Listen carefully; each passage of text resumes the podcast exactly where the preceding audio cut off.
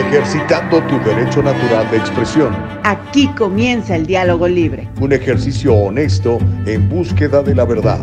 Comenzamos.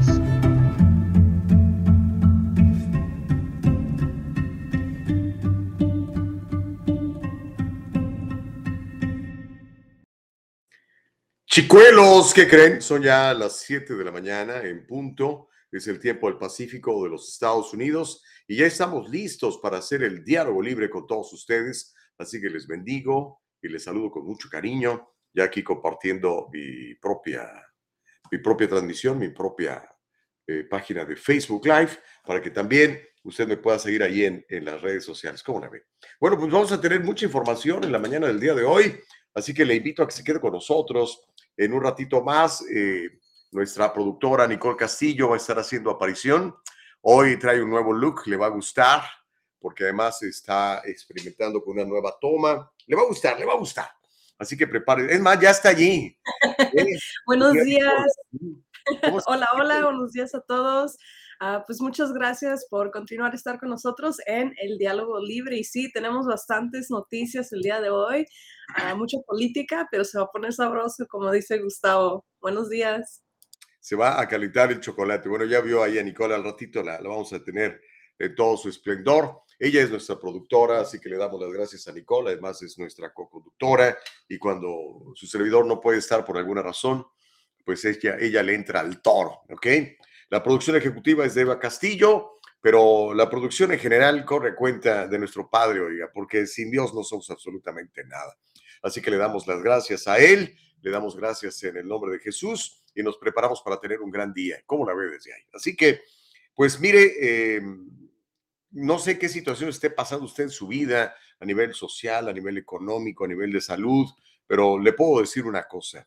Eh, todo lo podemos en Cristo, Él es el que nos fortalece y le invito a que se quede con nosotros y que se pongan a través de la información que vamos a estar manejando en la mañana del día de hoy. Así que por favor, se lo pido, no nos cambie. Quédese aquí con nosotros, son dos horas de muchísima información, información que no va a encontrar en otros lados, así que prepárese. ya saben, aquí privilegiamos siempre eh, la libertad de expresión, así que todos los puntos de vista son bienvenidos. Aquí no cancelamos a nadie, no cerramos las cuentas de nadie. Si usted opina algo, es su derecho garantizado en la Constitución de los Estados Unidos de América. Y mire, vamos a comenzar platicándole un poco de la cuestión de la indigencia, particularmente cómo está la cosa en Portland, en Portland, Oregon. La cosa está realmente muy, muy fea. Y la pregunta va a ser para todos ustedes, ¿a quién le conviene que haya indigencia en nuestras comunidades? ¿A quién le conviene que haya indigencia en nuestras ciudades? ¿Y cómo hemos llegado a ese nivel tan bajo de deshumanización, ese nivel tan bajo de, dignidad humana. Vamos a platicar un poco de la indigencia. También le voy a platicar, esa es una historia que se nos quedó del día de ayer, que me parece que es una buenísima historia que no ha trascendido mucho en los medios masivos de comunicación, pero que aquí le vamos a dar su justa y cabal medida. Han introducido una propuesta en el Senado en contra de la corrupción de los políticos y del stock trading, ¿ok? Cuando usted está en esas altísimas esferas de poder en los Estados Unidos, se entera usted de muchas cosas, tiene usted información privilegiada y lamentablemente mucha de esta gente la utiliza para enriquecerse. Me refiero a gente como Mitch McConnell, me refiero a gente como Nancy Pelosi. Bueno, hay un senador por el estado de Missouri que acaba de introducir una propuesta para acabar con esa corrupción en el Senado y el tráfico de influencias a la hora de comprar y vender acciones en la bolsa de valores. ¿Cómo la ve desde ahí? Vamos a platicar de Trump, porque ¿qué creen? Facebook e Instagram acaban de decir que ya le levantaron la canasta. Su graciosa majestad de los medios eh, de comunicación y de redes sociales, eh, el señor Zuckerberg, ha decidido que ya es tiempo que Trump también, si quiere, pueda opinar sus puntos de vista en Instagram y también en Facebook. Ya le voy a estar platicando. También le voy a contar cómo en una nueva encuesta se asegura que Biden perdería contra Trump o contra DeSantis. Esta encuesta fue llevada a cabo la semana pasada por la Universidad de Harvard. Ya se le voy a estar platicando. También le voy a estar contando cómo todas estas ayudas que estuvo dando el gobierno, pues hay un montón de fraude. Un fraude que se calcula en 60 mil millones de dólares de personas que solicitaron, que recibieron ayudas de COVID que no necesitaban y no solamente eso, a las cuales no tenían derecho. Vamos a ver si el gobierno empieza a investigar porque se trata de 60 mil millones de dólares en fraude por ayudas de alivio del el COVID. Y le voy a contar como una ley que firmó el año pasado su graciosa majestad, el emperador de California, Gavin Newsom, está trayendo como consecuencia mayor explotación sexual de mujeres, específicamente mayor explotación sexual de mujeres negras. Se dispara la prostitución gracias a esa ley firmada por Newsom, que aquí se lo advertimos, aquí le dijimos lo que iba a pasar. Bueno, ya se están viendo los resultados y no son absolutamente nada, nada agradables. También se anuncia que van a dar a conocer los videos de Paul Pelosi, el esposo de la ex líder del Congreso, Nancy Pelosi, y este señor David DePape, que aparentemente se metió a su casa y aparentemente lo atacó y aparentemente un montón de cosas. Bueno, supuestamente van a dar a conocer los videos de las cámaras que traen los policías en su eh, uniforme. Vamos a ver si no están editados, ¿verdad? Y vamos a ver qué fue lo que pasó, porque un señor en calzones estaba en la habitación del señor Paul Pelosi allá en uno de los suburbios carísimos de San Francisco, donde vive este señor. Y le voy a contar cómo el condado de Los Ángeles, para usted que vive en el condado de Los Ángeles, ha extendido una moratoria en el pago de rentas hasta marzo. Increíblemente, ya estamos entrando al tercer año de esta emergencia por el COVID y hay gente que todavía no paga su renta, eh, que porque no han podido encontrar trabajo, dicen ellos, no lo sé. El asunto es que han extendido esta moratoria en el pago de rentas hasta marzo. La ciudad de Los Ángeles lo hizo primero y ahora el condado de Los Ángeles le sigue. ¿Cómo la ve desde ahí? Y si nos alcanza el tiempo, le voy a informar de cómo algunos políticos tienen cierto sentido común, particularmente los supervisores del condado de Orange, muy distintos a los supervisores del condado de Los Ángeles, aunque ya también se les ha infiltrado bastante basura, y están pidiendo acusar de asesinato a vendedores de fentanilo cuyos consumidores resulten muertos por el consumo de esta porquería que está inundando nuestras calles y está matando a nuestros jóvenes. Esto, en esto se debería enfocar la administración eh, Biden, la administración de, de Newsom, hombre, en combatir esto, que es un verdadero flagelo que mata ya más de 100 mil muchachos en los Estados Unidos. Imagínense nada más. Pero bueno, eso va a ser parte de lo que vamos a platicar el día de hoy. Obviamente le pedimos que se una a la conversación, que participe en el chat.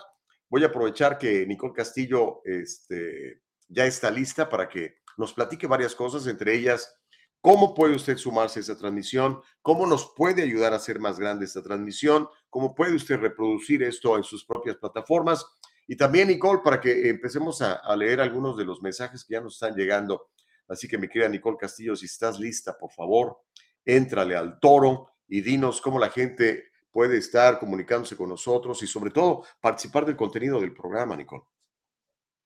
Sí, claro que sí. Aquí estamos todos los días, lunes a viernes, en el diálogo libre con ustedes y a través de nuestra página web. Es eh, realmente, bueno, el sitio principal para saber más de nosotros. Estamos en vivo siempre desde esta página y en YouTube y Facebook, aunque les tuviéramos que decir que en YouTube es posible que nos censuren y en Facebook también. Así que recuerden, esta es la página principal de El Diálogo Libre y les comparto también en Facebook. Recuerden, esta es la página de Gustavo, está con nosotros y tenemos también la transmisión en vivo. Estamos también en YouTube, aquí está, y esa sería nuestra página oficial. Me parece que hay otro, El Diálogo Libre, simplemente que es de un canal de Perú. Así que no se confundan, este es el YouTube de nosotros, El Diálogo Libre, con esta carita feliz. y regresamos contigo. Gustavo, muchas gracias nuevamente por estar con nosotros todos los días, por compartir todas estas historias y ayudarnos a, a tener nuestras propias decisiones en la vida y siempre informarnos bien. Muchas gracias. No, hombre, al contrario, gracias a ti, mi querida Nicole Castillo. Tremenda producción, como todos los días. Y bueno, ya se está comunicando ustedes en Facebook, en eh, YouTube también. Ya saben que de repente pues, sí nos censuran, ¿verdad? Pero, ¿qué le puedo yo decir? Eh, esta gente no conoce la Constitución de los Estados Unidos. Espero que muy pronto se legisle y se les multe a estas personas de YouTube y de Facebook y de Instagram que andan censurando los puntos de vista de la gente y respetando, faltándole el respeto, incumpliendo con los mandatos de la Constitución de los Estados Unidos, que es la que nos rige. La máxima autoridad de los Estados Unidos es la Constitución y esta gente se pasa a veces la Constitución por el arco del triunfo. Pero Martita Moreno ya se comunica con nosotros, nos pone ahí unos ojitos con corazón. Gracias, mi querida Martita. Julie Dalaví también ya está en Facebook. Connie, ¿cómo te va? Qué gusto saludarte, Connie. Tenemos que platicar. Muy buenos días, Nicole y Gus. Feliz jueves, dice Nicole. Eh, para Nicole, dice Consuelo Connie Burmano. Don Myron dice buenos días, Nicole y Don Gus. Martita dice aquí escuchando el mejor show del mundo mundial con el mejor equipo. Buenos días y bendiciones a montones a todos. Mm, gracias por la flor. Mañana pasamos por la masita, mi querida Martita. Sally, ¿cómo estás, Sally? Dice muy buenos días, nos pone un sol brillante. Mientras que Mirta Pérez también dice buenos días, bendiciones. En lo que voy, manejo, les escucho. Este es el día que hizo el Señor. Amén. Así que por favor, extasiémonos en Él, gocémonos en Él, hagamos lo mejor, sirvamos a los demás. Denis Torres, ¿cómo está? Dice Good morning, Nicole Gus. Parece que los welfereros me bloquearon en YouTube. Llorones, basuras y vendidos. Norma García dice: Agradezco todo su esfuerzo por informarnos. Que tengan un muy buen día. Carlos Nieto dice que no se oye. Espero que ya se haya mejorado. Carlitos, a lo mejor este, tenías abajo tu volumen ahí en tu dispositivo móvil. Don Homero Escalante dice: Después de todo, sí hay represión, lo cual no me sorprende lo que me sorprende es que se cree que mentiras y creencias es libertad de expresión. Un ataque terrorista, la verdad, desde los fariseos, dice Don Homero Escalante. Bueno, Julia dice muy buenos días y nos pone ahí un par de paletitas de dulce, una para cada quien, una para Nicole y otra para mí. Ok, oiga, mire, vamos a hablar del asunto de la indigencia. Seguramente le ha tocado ver indigencia en Los Ángeles, le ha tocado ver indigencia en algunas áreas de California y es muy triste. Pero sabe que esto no es privativo de California. Particularmente los estados ah, más liberales tienden a tener más indigencia en sus calles y las ciudades más liberales tienden a tener más indigentes en sus calles. Y le quiero mencionar el, caso de Portland. Portland en Oregon es una ciudad pues muy liberal también, ¿no? Dominada por, por el partido, por el ala más liberal más izquierdista del Partido Demócrata. Y el problema en Portland, como le digo, no es privativo de Portland, es de muchas ciudades. Pero la reflexión que yo quiero hacer aquí con todos ustedes es, ¿a quién le conviene que haya esto? ¿Por qué hemos permitido este nivel de indignidad, de bajeza humana? ¿Por qué hemos perdido la dignidad como seres humanos y ya se nos hace normal ver gente durmiendo en la calle ver gente haciendo popó y pipí en la calle, ver gente teniendo relaciones sexuales en la calle, ver gente inyectándose ah, crack, inyectándose drogas en la calle con agujas hipodérmicas que están ahí a, a disposición de todo el mundo. ¿Y por qué existe esto? ¿A quién le conviene? ¿Cuál es la idea? ¿Por qué el país más grande, más libre, más poderoso del mundo está cayendo en esta situación. Ese problema desenfrenado de personas sin hogar en Portland hace que los residentes se vayan de la ciudad. La gente no quiere estar allí. Esto es un informe del canal de televisión local KW, KGW8 de Portland. Hay una corredora de bienes raíces, una vendedora de real estate, que se llama Lauren Yaquinta, y ella le dijo al canal 8 de Portland que ha visto un aumento en el número de residentes que empacan y se van a los suburbios. Ya no pueden vivir en Portland porque la indigencia es muy alta. Y usted sabe que esta indigencia muchas veces trae aparejada, o sea, no solamente que se ve muy mal, que hay una contaminación brutal, que hay heces fecales en la calle, olor a pipí, drogas y todo lo que usted se puede imaginar, sino que aparte esta gente a veces delinque por sus mismas necesidades de meterse las drogas y no les alcanza el dinero que les da el gobierno vía los impuestos de la gente. El asunto es que se están yendo a los suburbios para evitar estos campamentos de personas sin hogar que están literalmente enfrente de su casa. Textualmente dijo eh, esta señora que vende real estate en Portland, puedes estar conduciendo por el norte de Portland y en, estás en esta hermosa área donde no hay problemas y luego das la vuelta en la esquina y tener campamentos para personas sin hogar allí. Es triste. He estado haciendo esto durante 10 años aquí en Portland y ha cambiado bastante. Ahora, encontré este video en redes sociales y quiero que escuche a esta mujer. Es una señora, no sé si es de la tercera edad, porque se ve ya grande, o a lo mejor es el uso constante de drogas y el estilo de vida tan malo que lleva esta mujer, que opina sobre ser indigente en esta ciudad gobernada por décadas por administraciones de izquierda. Ella dice que it's a piece of cake, que es pan comido, dijo en parte de su respuesta. Pero, pero quiero que vea, quiero que, quiero que le escuche. Es descorazonador, es muy triste, es lamentable, es denigrante que una persona tenga que vivir en estas condiciones en un país como los Estados Unidos, la primera economía del mundo. Tenemos el, el, el video, Nicole, échatelo para que escuchemos a, a esta señora. Miren, aquí está. Uh, una indigente en Portland, Oregon.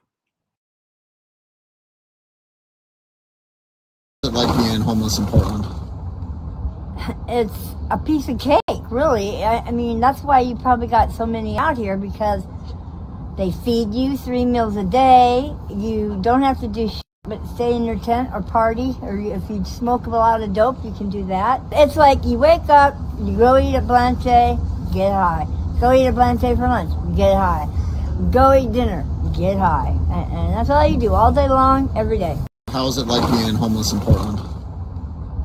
It's a piece of cake, really. I, I mean, that's why you probably got so many out here because they feed you three meals a day. You don't have to do shit but stay in your tent or party. Or if you smoke a lot of dope, you can do that. It's like you wake up, you go eat a Blanche, get high.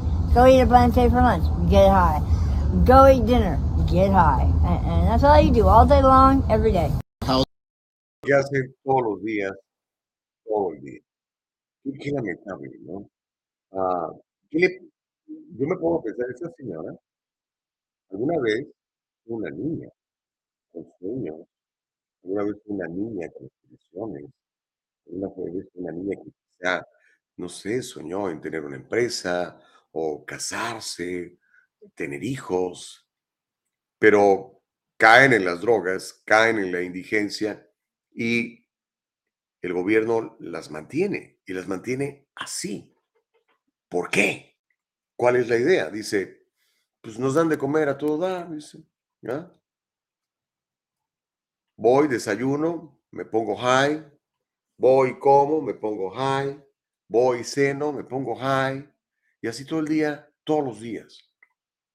Qué terrible, qué terrible, qué manera de desperdiciar una vida y miles de vidas, porque vea cómo están las calles de... Ese es Portland hoy en día.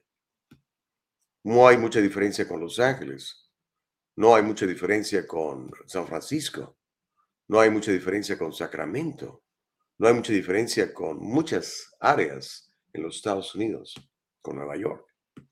Qué triste, ¿no? Qué triste situación.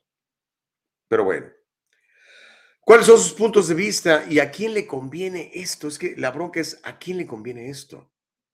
O sea, sé que hay organizaciones no lucrativas que viven de esto. A ellos les conviene que hayan indigentes porque tienen trabajo, tienen donaciones, tienen dinero, tienen sueldos. A mucha gente burócrata del gobierno le conviene que esto exista porque tienen un sueldo, tienen un trabajo. El día que se acaben los indigentes, pues se acaba el trabajo para eh, los burócratas que viven de los indigentes, de darles sus tarjetitas de EBT, de darles sus uh, tarjetitas para la marihuana, de darles dinero en efectivo, de darles su teléfono celular, etcétera. Y a veces nosotros, queriendo ser buenos con ellos, lo único que estamos haciendo es propiciar que esta cosa continúe. La palabra de Dios es muy clara al respecto. Dice, el que no trabaje, que tampoco coma. Esa gente no trabaja. ¿Por qué come entonces? Obviamente porque alguien se interpone en el plan perfecto de Dios para esta gente. Ese es mi punto de vista. No sé cuál sea el suyo, pero es lamentable el nivel tan bajo que un ser humano puede caer. Son peores que animalitos, con todo respeto para los perritos callejeros y los gatos que andan por ahí en la calle, ¿no cree usted? Qué triste. ¿Cómo hemos llegado a esto? ¿Cómo las autoridades han permitido esto? Es más, ¿cómo las autoridades han propiciado esto? Terrible. Los leo. Vamos a ver qué opina usted. ¿A dónde me quedé?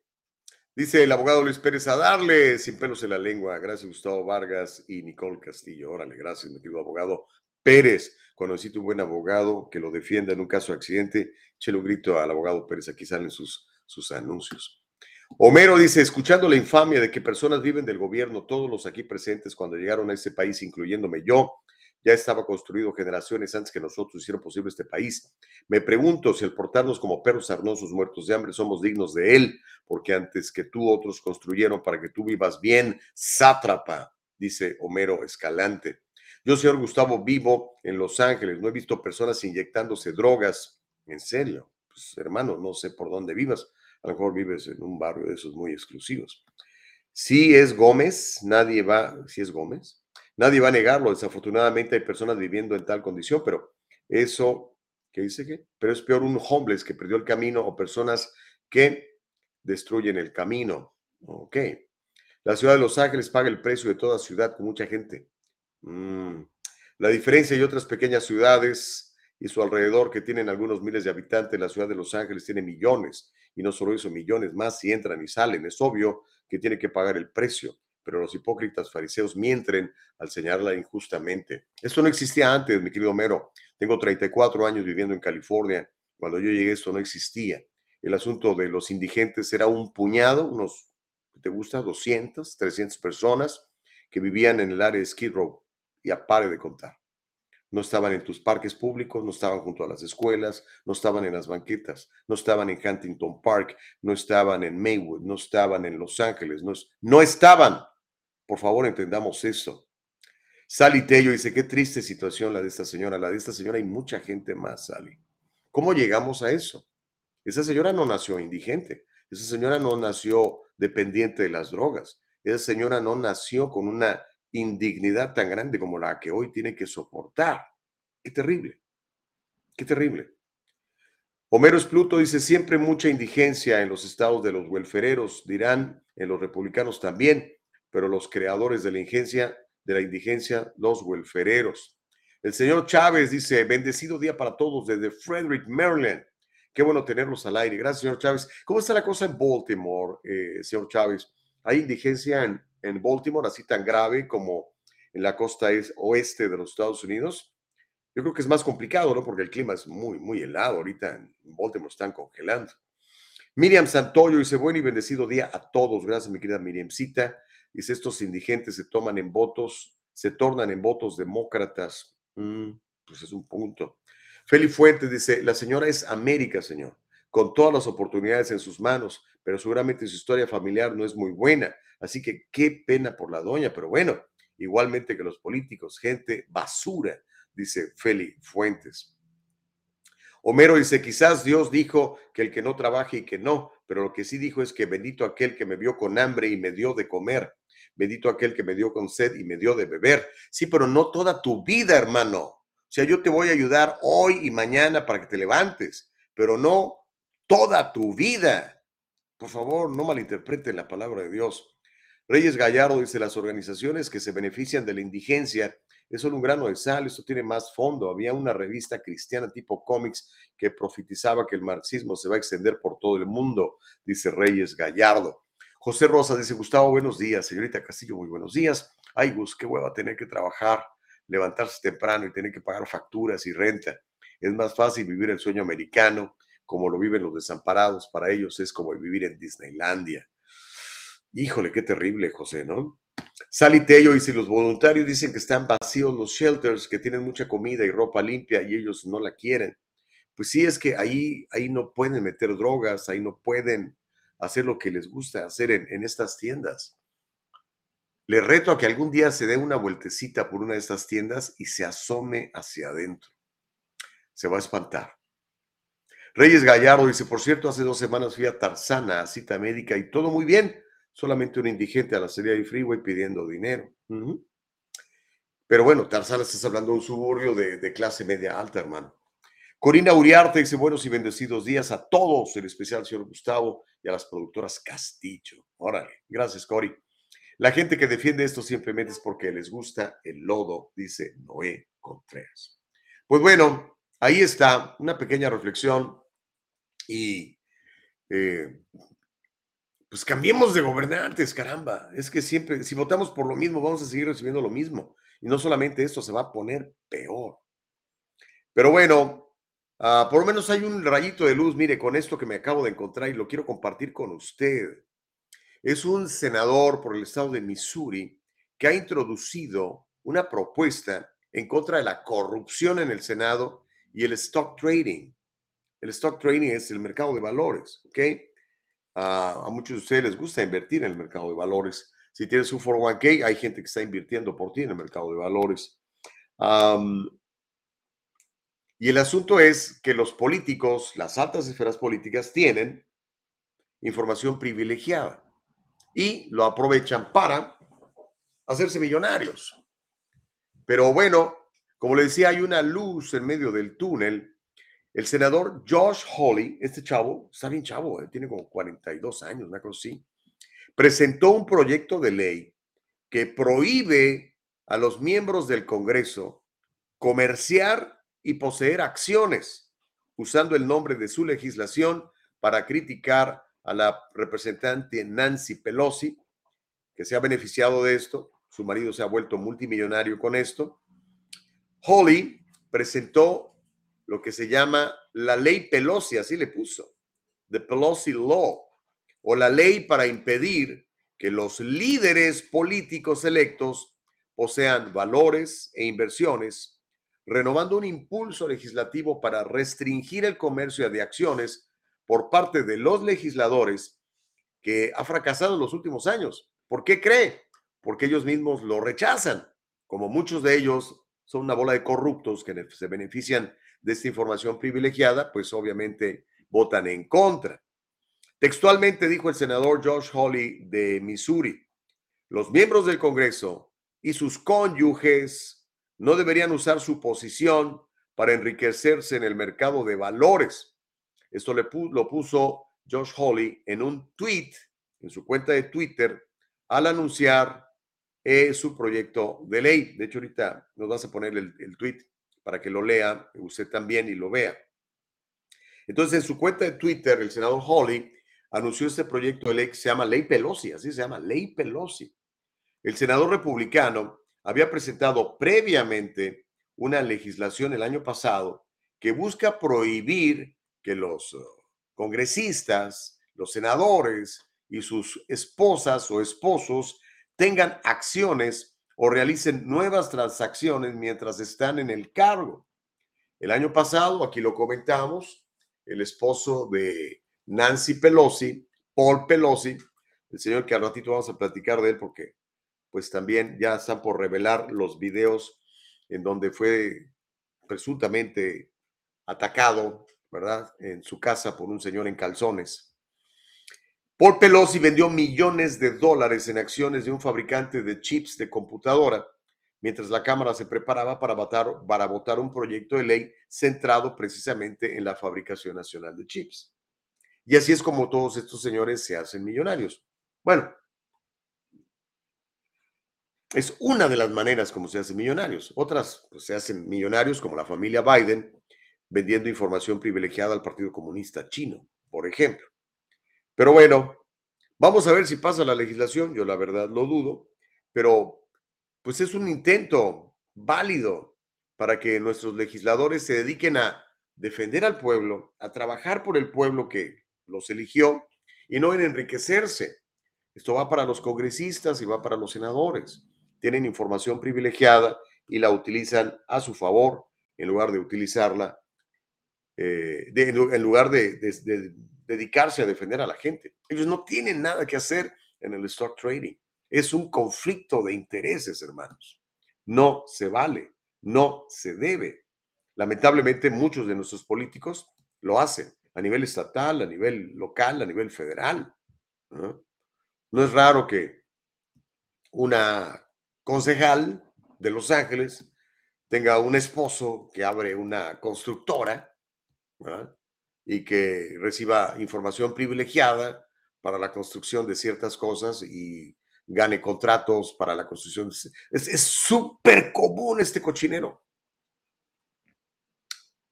Tenemos que llamar a cuentas a toda esta bola de políticos ratas, ¿no cree usted? Republicanos y demócratas, ¿ok? Pero en fin, vamos a ver si, si la arma este muchacho Holly, que se ve con muy buenas intenciones, ojalá. Connie Burbano dice, hay una palabra que es usada muy a menudo. Comparto su significado para que sea aplicado correctamente. Sátrapas, personas que gobiernan despótica y arbitrariamente y que hacen ostensión de su poder. Pues gracias, Connie, por la información. Tienes, tienes razón. Homero dice, cualquier ataque contra la mujer hay que regocijarse si una mujer sale adelante en la vida política, es una corrupta. Pero cuando los corruptos masculinos, que son la mayoría, se enriquecen, callas como foca y aplaudes como momia, o al revés, da igual, la misoginia se abre paso en el diálogo libre, dice Homero Escalante. No sé a quién te refieras, Homero, pero pues sabemos de buena fuente que gente como Mitch McConnell se ha vuelto millonario con información privilegiada. ¿Ok? Porque 200 mil dólares no te alcanzan para hacer una fortuna de 100 millones, de 200 millones, de 300 millones de dólares. No hay manera. No hay manera. Literalmente no hay manera. ¿Ok? Feli Fuente dice, cuando dice cambiemos de gobernante, señor, ¿a qué se refiere? Porque han estado republicanos y demócratas en el poder y la basura es lo mismo. Y no me salga como siempre, con Trump no existía eso. No, señor, igualmente ha existido gente basura. Lo que no hay son basureros para tirar políticos y drogadictos en el mismo basurero, dice Feli Fuentes. No, lo que me refiero es de que escojamos bien a quién va, por quién vas a votar, Feli, a eso me refiero. Eh, la gente siempre se cree las mentiras de los políticos. Yo por eso les digo, antes de votar por una persona, revisen su historial. Por nuestros frutos somos conocidos, te dice Dios, te lo dice clarísimo. Dios te dice, por tus frutos te van a conocer. Entonces, un tipo que se hace rico a expensas de información privilegiada y que vende secretos a los chinos, pues es una rata, es un corrupto. No hay manera de que voten por él. Voten por otro. Una persona que quiera hacer las cosas bien, ¿no? Elba Payán dice, buen día, mis amores, bendiciones para todos. El señor Chávez nos explica cómo está en Baltimore. Dice, una buena parte de Baltimore está plagada de indigencia. Gobernada por demócratas, ¿verdad? Por muchos años, por cierto. La gente que defiende esto simplemente es porque le gusta el lodo, dice Noé Contreras. Bueno, chicos, eh, vamos a tomar la, pausa. ¿Te parece bien, mi querida productora Nicole Castillo? Ya nos aventamos más de media hora. Cuando regresemos, aquí se va a calentar el chocolate la, su graciosa majestad de la tecnología, eh, el, príncipe um, Mark Zuckerberg ha decidido que ya Trump puede tener su cuenta de Instagram y ya puede tener su cuenta de Facebook. ¿Cómo la ve? Ya, después de más de dos años de que lo canceló, lo eliminó. ¿Cómo la ve desde ahí? ¿Qué reacción hay al respecto? Bueno, le voy a platicar al regresar, pero Facebook readmite a Trump. No quiere decir que Trump vaya a regresar a Facebook, pero lo ha readmitido, así como Twitter lo hizo algunos meses atrás, pero pues tampoco Trump ha utilizado Twitter, ¿no? De hecho, fue, eh, Trump lo único que utiliza es su plataforma de Truth Social. Y también al regresar, le voy a contar cómo Biden, de acuerdo a una encuesta de Harvard, perdería con Trump o con DeSantis en una ah, hipotética, eh, eh, una, hipotética elección dentro de dos años o menos de dos años. Ya es el año que entra. Y también le voy a platicar del fraude millonario, no millonario, multimillonario. 60 mil millones de dólares en fraude por ayudas del COVID. ¿Cómo la ve desde ahí? Bueno, todo eso y más. Por favor, participe en el chat. Nicole Castillo ahorita nos va a dar su opinión sobre el regreso, bueno, no el regreso, la readmisión de Trump en la plataforma de Facebook y de Instagram. Volvemos después de la pausa, no le cambie. El abogado José Jordán es un inmigrante como muchos de nosotros. Llegó indocumentado y fue aquí donde se hizo residente y se convirtió en ciudadano. Y ahora es presidente y fundador de la firma legal José Jordán y Asociados, donde unido a otros abogados se especializan en casos de inmigración, casos de accidentes y casos penales y criminales. Llámeles, todos ellos hablan su idioma y están para servirle. No viva con el temor a una auditoría sorpresiva del IRS. En el Triunfo Corporation le ofrecemos apoyo fiscal adaptado a sus necesidades. La temporada de impuestos no tiene por qué ser tan estresante si trabaja con nuestro equipo de profesionales. Déjelo en nuestras manos ahora mismo. Experiencia y profesionalismo son la combinación excelente en reporte de impuestos. Examinamos las deducciones adecuadas y consideramos su situación personal para ayudar a minimizar su carga personal. Conveniencia absoluta para usted de principio a fin. En el Triunfo Corporation brindamos una experiencia digital perfecta. Estamos disponibles para ayudarlo a poner en marcha un plan estratégico sólido. El Triunfo Corporation, localizado en el 1415 al este de la 17 Street en Santa Ana, California. 714-953-2707. 714-953-2707. Encuéntrenos en todas las redes sociales y cada semana en el Triunfo Financiero. En el Triunfo Corporation podemos encargarnos de sus complejas y lentas tareas de nómina, incluyendo el procesamiento de nóminas programadas, configuración de empleados, cambios de salario, presentaciones de nómina, procesamiento de W2 y 1099, seguimiento del tiempo y mucho más. Usted y su negocio pueden confiar en que su nómina se procesa con precisión y los impuestos sobre la nómina se presentan a tiempo. Con nuestro servicio de nómina usted ahorrará innumerables horas si nos permite manejar sus laboriosas tareas de payroll. En la comunidad de su oficina, trabaje con nuestro equipo desde nuestra plataforma segura en línea para procesar la nómina con facilidad y eficiencia. El Triunfo Corporation, localizado en el 1415 al este de la 17 Street en Santa Ana, California. 714-953-2707. 714-953-2707. Encuéntrenos en todas las redes sociales y cada semana en el Triunfo Financiero. Estamos de regreso, se llama El Diálogo Libre, nuestra productora es eh, Nicole Castillo, co-conductora también. Al ratito quiero que aparezcas en pantalla otra vez, Nicole, porque te ves muy bien, me gustó la nueva toma, me gusta la iluminación, ese colorcito azul se ve muy sabroso. Eva Castillo es nuestra productora y ya sabe, le invitamos siempre a que comparta esto. Estamos en www.endialogolibre.com, pero también estamos transmitiendo en Facebook y en YouTube y por supuesto en nuestras plataformas de podcast, como es el caso de Spotify, de Apple y de Anchor. ¿Ok? Allí nos va a encontrar. Eh, muchos comentarios el día de ayer por el, programa de, de Plan Parenthood, ¿eh? Estuvo muy bueno, estuvo muy bueno. Y este, se puede platicar muy a gusto, ¿no? Con la gente de Plan Parenthood, con toda la gente. El problema es que pues luego no quieren platicar, ¿verdad?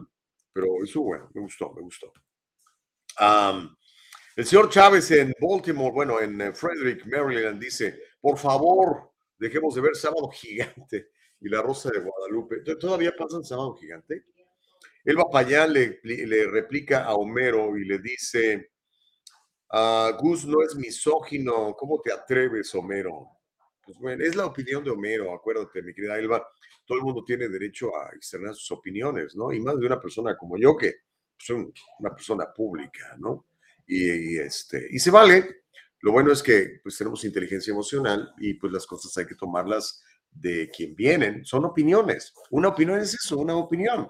Usted no se tiene que eh, enojar conmigo por una opinión mía, porque es mi opinión y tengo derecho a, a externarla, ¿no? Está garantizado la Constitución de los Estados Unidos. Igual usted también tiene derecho a externar su opinión. Homero dice, las encuestas lo único que dicen es lo que la gente piensa en ese momento, pero los verdaderos datos nos dicen que Biden ha derrotado a Donald Trump, no una, dos veces, la primera frente a frente y la segunda en el apoyo a Biden o en el apoyo a Trump.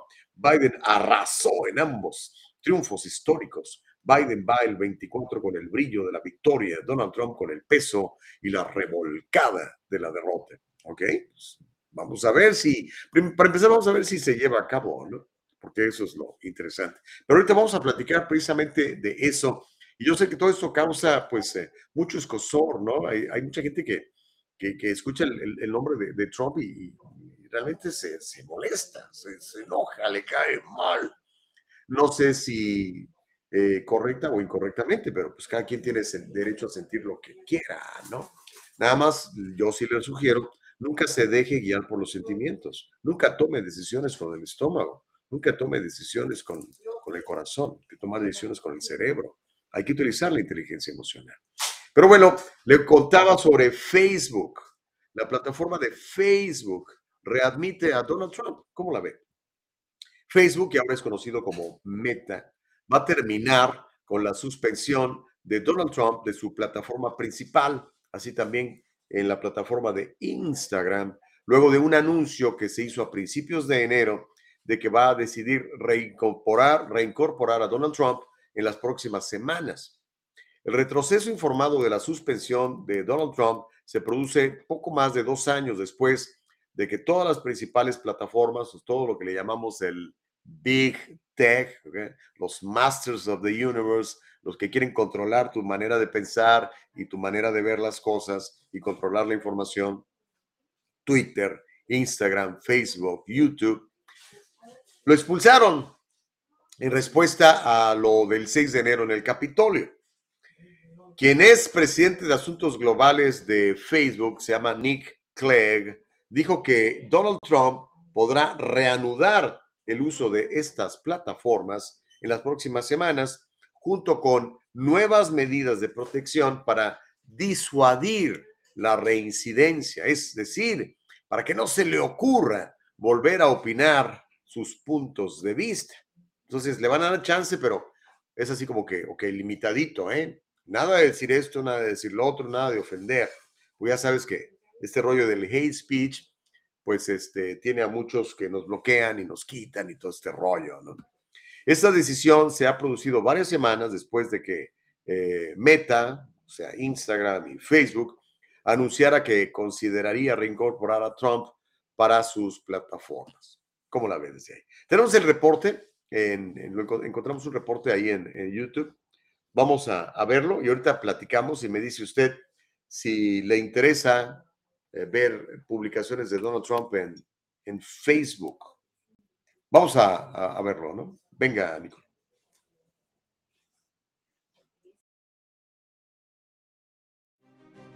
Former United States President Donald Trump's Facebook and Instagram accounts have been reinstated by Meta, ending a two year suspension it imposed in the wake of the Capitol riots. Facebook's parent company Meta announced the decision via a blog post saying that the public should be able to hear what their politicians are saying, the good, the bad, and the ugly, so that they can make informed choices at the ballot box. Meta said, and I quote, In the event that Mr. Trump posts further violating content, the content will be removed and he will be suspended for between one month and two years depending on the severity of the violation, Meta said. Facebook suspended Trump in January 2021 for praising people engaged in violent acts at the Capitol a day earlier.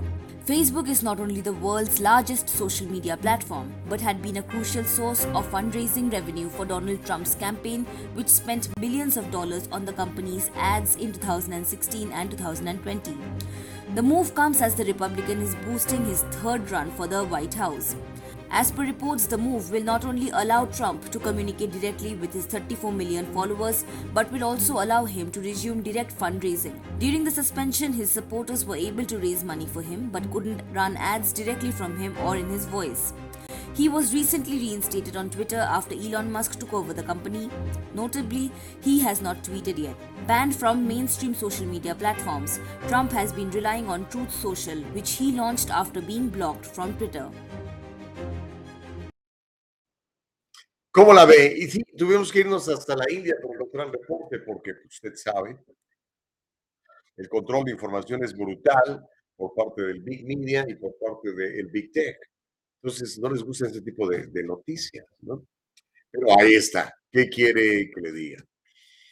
No hay ahora, algo muy interesante es básicamente lo que anda buscando Zuckerberg es dinero, porque sabe que hay millones de personas que quieren a Trump y que van a donar para sus campañas y que van a hacer campañas a través de Facebook. Y eso significa millones de dólares para la compañía. Entonces, a veces, poderoso caballero es don dinero, ¿no? Noé Contreras dice, ya sienten pasos en la azotea, por eso tiembla el Big Tech, dice Noé Contreras. Homero dice, entiendo que muchos defiendan a los misóginos, pero lo que sí es un enigma para mí es que las mujeres, algunas mujeres, no se lo defiendan, no solo defiendan y lo solapen y lo suman, ¿lo suman? ¿Asuman será? Como natural, triste, dice Homero Escalante. Como siempre, utilizando fuentes foráneas sin credibilidad. Imagino, yo le tengo más credibilidad a este canal que a ABC, a NBC, CBS, CNN y todas estas cadenas de mentirosos, compadre, que te han mentido por años, por años sobre muchísimas cosas, ¿no? Eh, y no quiero hablar de inyecciones y no quiero hablar de otras cosas, pero nos han echado mentiras por todos lados, ¿no? Porque acuérdate que el que paga manda. Entonces, realmente los que controlan esos canales, pues es el Big Pharma, por ejemplo, ¿no? Y pues van a decir cosas que ellos quieran decir. Son su plataforma. Para eso dan miles de millones de dólares para pagar los sueldos de toda esa gente que trabaja ahí, ¿no?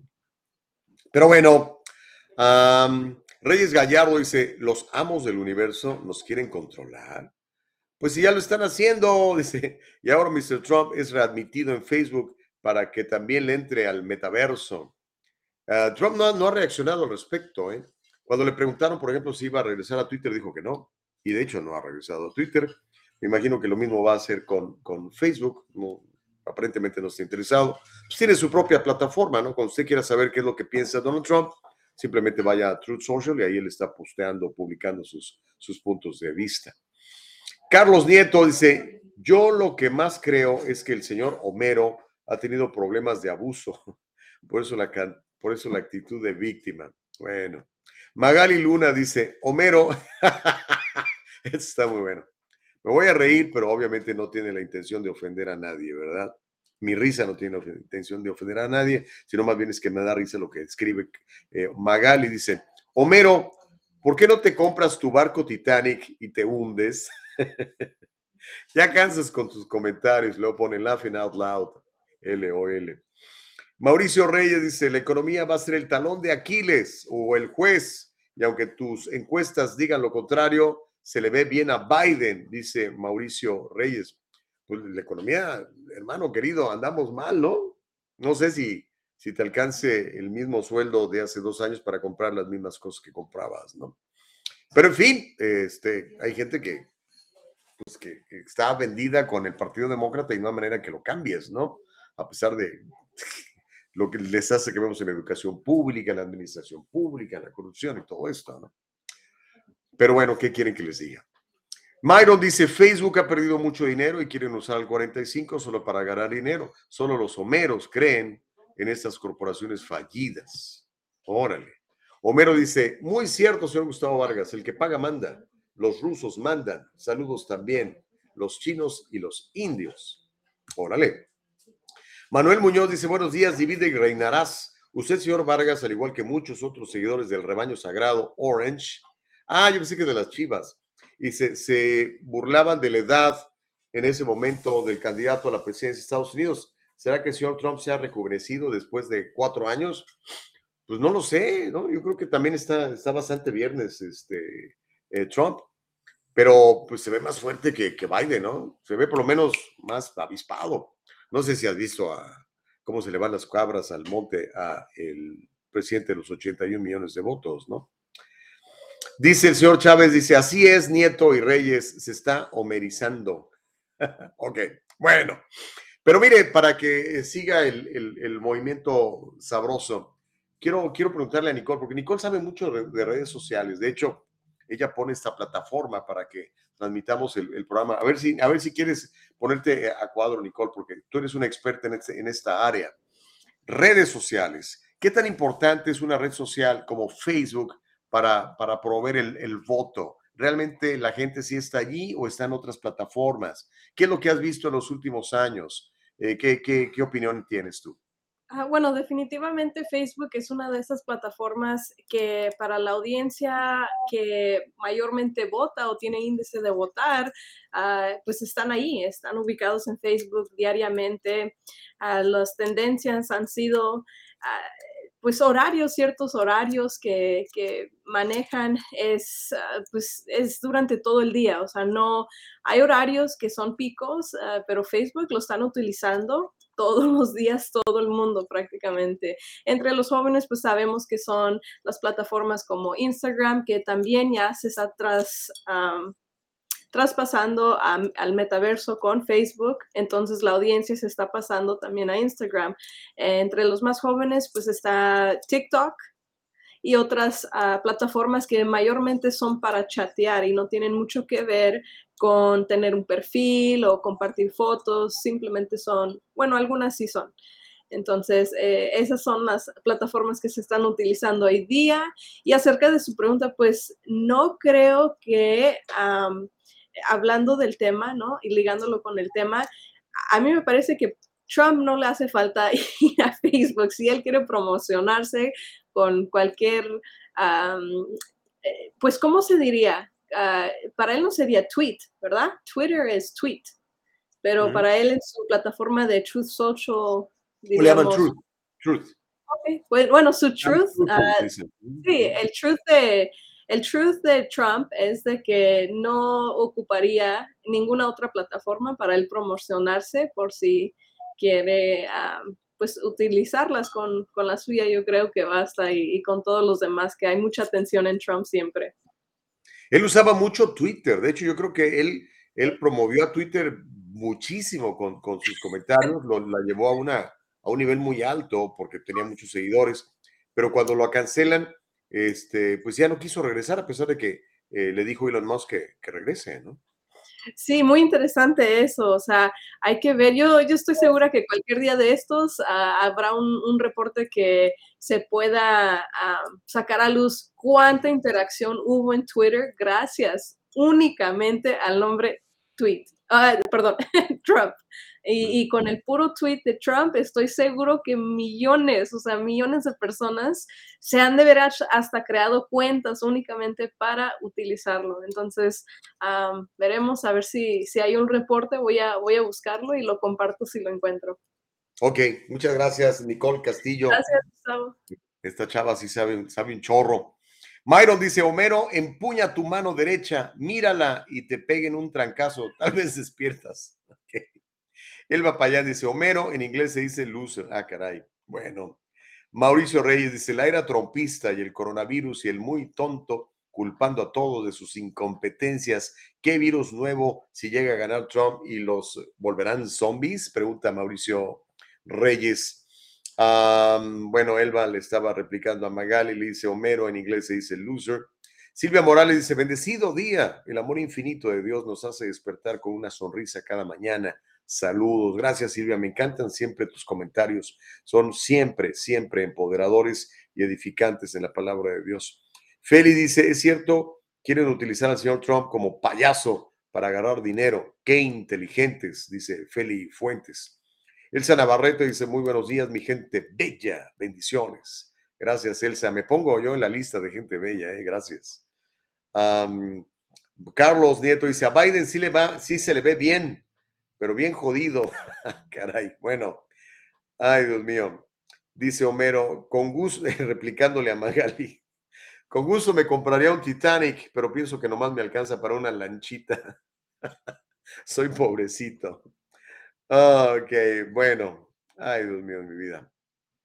Ok, bueno, mire, ya que estamos hablando del tema de, Trump y para que se siga calentando el chocolate, ahora que Facebook ha anunciado que readmite a Trump, Trump no ha contestado.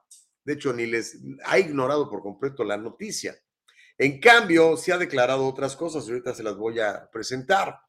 Y es que se publicó una encuesta ayer por parte de la Universidad de Harvard en donde dice que el actual presidente de los 81 millones de votos, eh, Joe Biden, perdería con Trump o incluso con DeSantis si se presentara hoy la elección. Biden perdería ante cualquiera de los principales rivales republicanos si intenta un segundo mandato en el 2024, según esta nueva encuesta. Tanto Donald Trump como el gobernador de Florida, Ron DeSantis, vencerían a Biden si las elecciones presidenciales del 2024 se celebraran hoy, según la encuesta Caps Harris de Harvard. Mientras que casi dos tercios de los encuestados, el 65%, dijo que Biden no debería postularse para volver a una elección en lo absoluto. O sea, para empezar, ni lo quieren como candidato. La encuesta en línea fueron 2.050 votantes registrados y encontró que el 46% apoyaría a Trump en una revancha en las elecciones del 2020, eh, del 2020, 46%, y un 41% en favor de Biden, y un 13% que dijo que no estaba decidido todavía. Esta ventaja de cinco puntos de Trump fue idéntica a los resultados de la encuesta en diciembre, es decir, no han cambiado mucho las cosas. Biden también perdería ante Ron DeSantis, pero por un margen más estrecho de tres puntos, según la encuesta. El gobernador eh, Ron DeSantis, que ya tiene su segundo mandato en Florida, y no ha anunciado, por cierto, que se vaya a postular, vencería a Biden porque la gente le da un 42% de preferencia contra un 39% de preferencia para eh, Biden. 42 para DeSantis, 39 para Biden, con un 18% de personas indecisas. Ahora, yo quiero que escuche esto que el día de ayer Donald Trump publicó. Es un video en su cuenta de Truth Social en la que dice, debemos limpiar la podredumbre y la corrupción en Washington, D.C. Él dice que Washington está lleno de corruptos yo sí le creo. No sé si usted le crea. A lo mejor, como lo dice Trump, mm, le cae gordo, pero yo creo que es muy obvio que Washington está lleno de corrupción entre senadores republicanos, senadores demócratas, congresistas republicanos, congresistas demócratas. La corrupción es rampante. Pero vamos a ver el mensaje de, Donald Trump al respecto de la corrupción en la capital del país, en el Congreso y en el Senado. Aquí está el mensaje de el 45, el orange.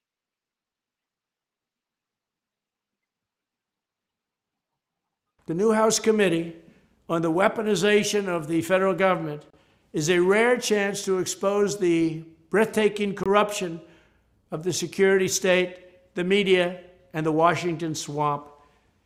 Here are just a few of the questions the committee hopefully will be asking. Number one, who is on the Mueller witch hunt that investigated me and ordered dozens and dozens of cell phones to be wiped clear of all data after the phones were requested by the Office of the Inspector General, who, by the way, did a fantastic report on the corrupt FBI and the corrupt Comey and all of the rest of them.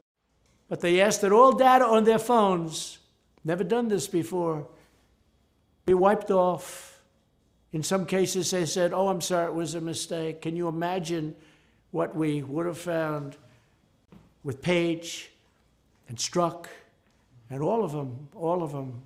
Who in the Mueller team was in charge of leaking secret information and fake news stories to dishonest journalists, of which there are many, to perpetrate the Russia hoax, and that's what it was. Turned out it was a total hoax.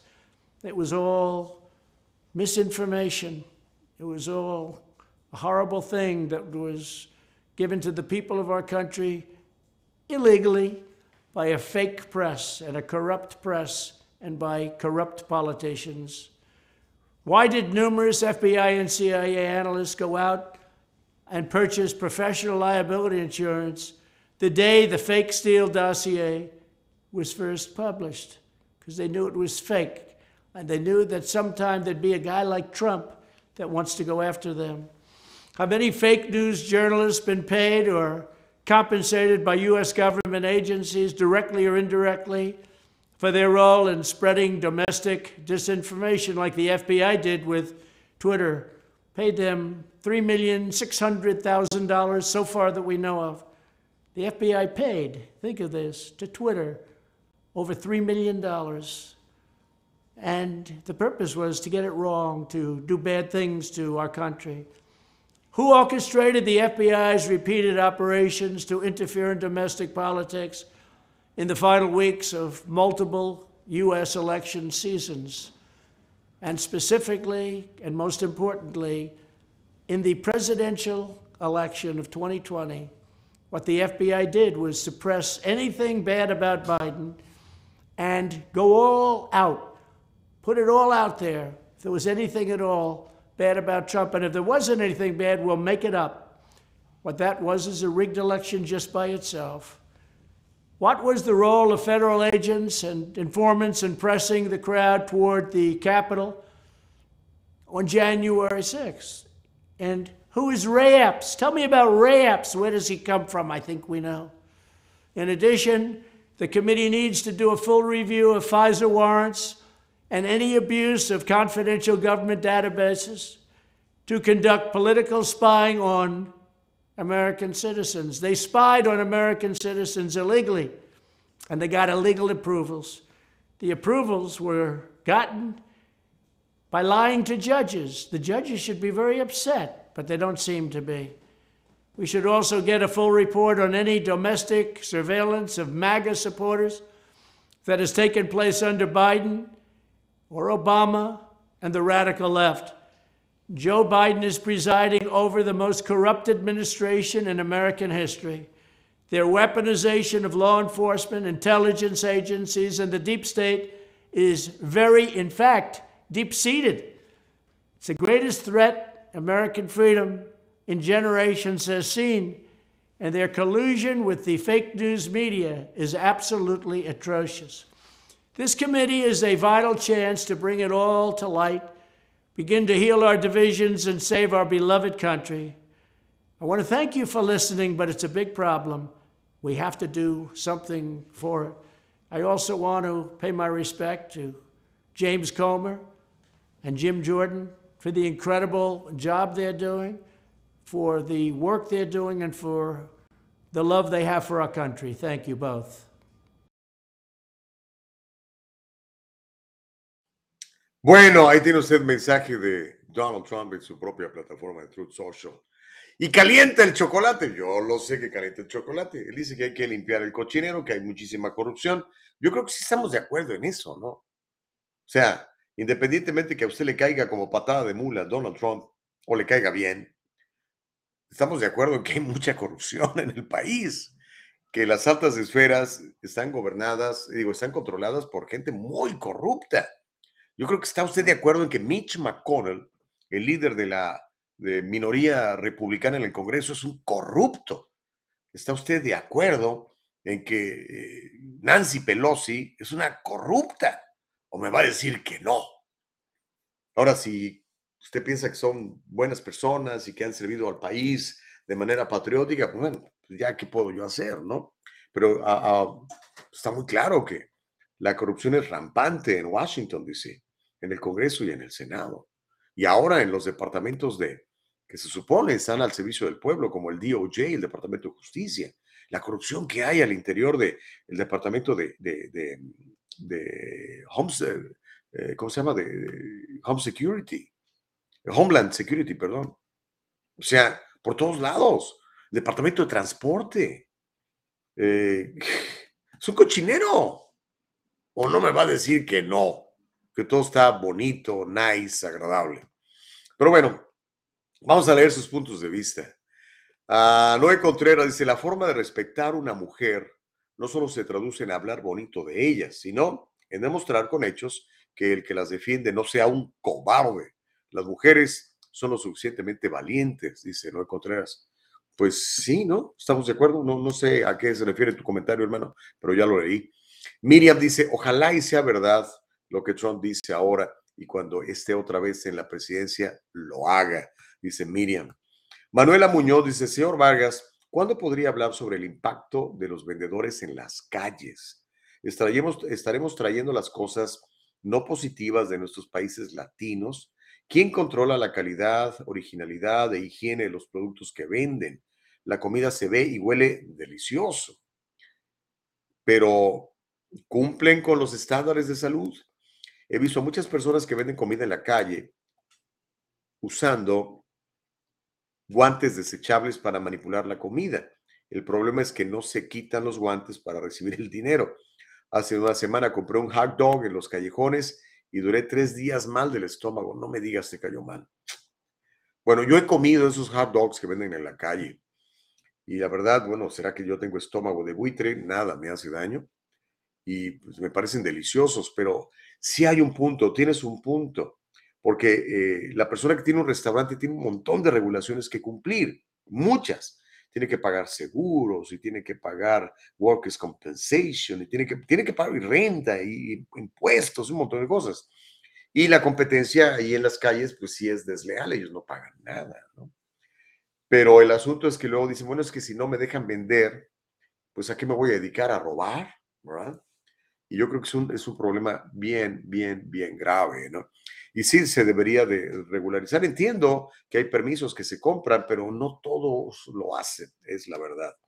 La gente pone su tienda, su changarro ahí de tacos o de burritos o de tamales o de lo que sea, y hasta que no le llega la inspección y le tiran las cosas es cuando eh, finalmente va a sacar un permiso, ¿no? Y pues también quién regula que sea higiénico todo eso.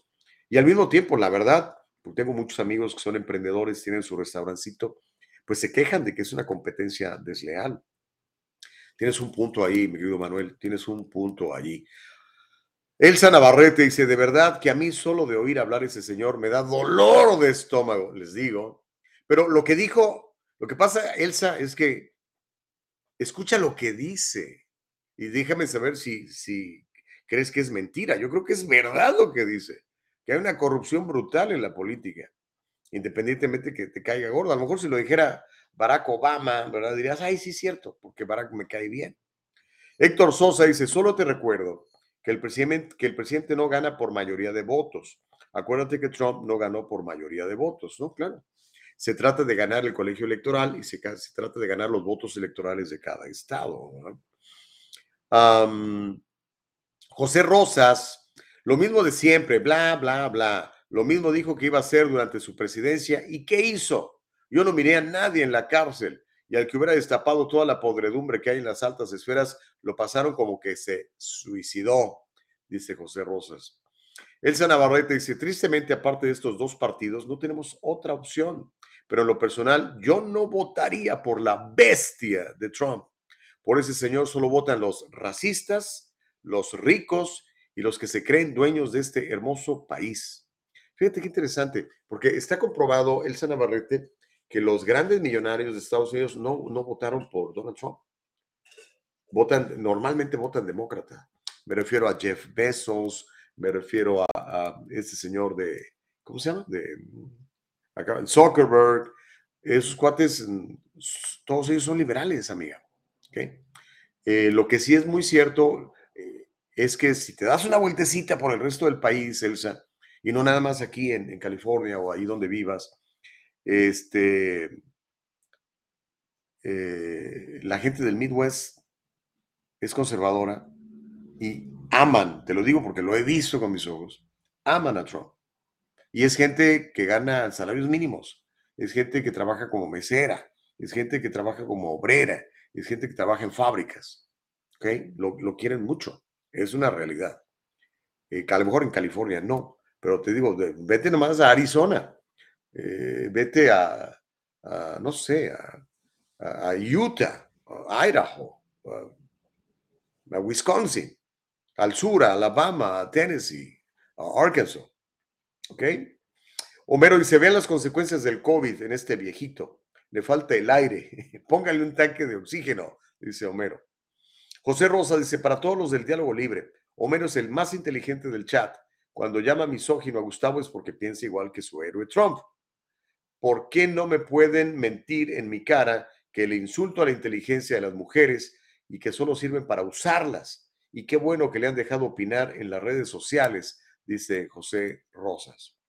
Homero dice, señor Gustavo Vargas, el presidente Biden dice que está de acuerdo con Donald Trump, que Washington está lleno de corruptos, comenzando por él, ¿no? Y dice Biden que en el que hace tres años sacó a un puñado de corruptos de Washington, que tenga paciencia, ya faltan menos. Órale. Feli Fuente dice, cuando dijo corrupción, el señor Trump se mordió la lengua, pobrecito. Myron dice, son bromas, Homero, tú sigue lo tuyo, eres libre todavía. Carlos Nieto dice, cualquiera le ganaría al candidato demócrata liberal toda vez que no hagan fraude, dice Carlos Nieto. Feli Fuentes dice, señor Trump, y lo de Diablis no nos obligan a votar por Biden otra vez. Es que Feli dice, cualquiera menos Trump, no, que pongan un burro, cualquiera menos Trump. Carlos dice, hola, buen día, Gus. Apoyar al canal, mi gente. Dejen su manita, su like. Yo ya lo hice para que siga creciendo el canal del Diálogo Libre. Saludos para todos. Qué amable eres. Gracias, Carlos, de veras. Ah, Homero dice, loser en inglés no significa Homero, significa Donald Trump. No lo digo yo, lo dicen los datos y la información creíble.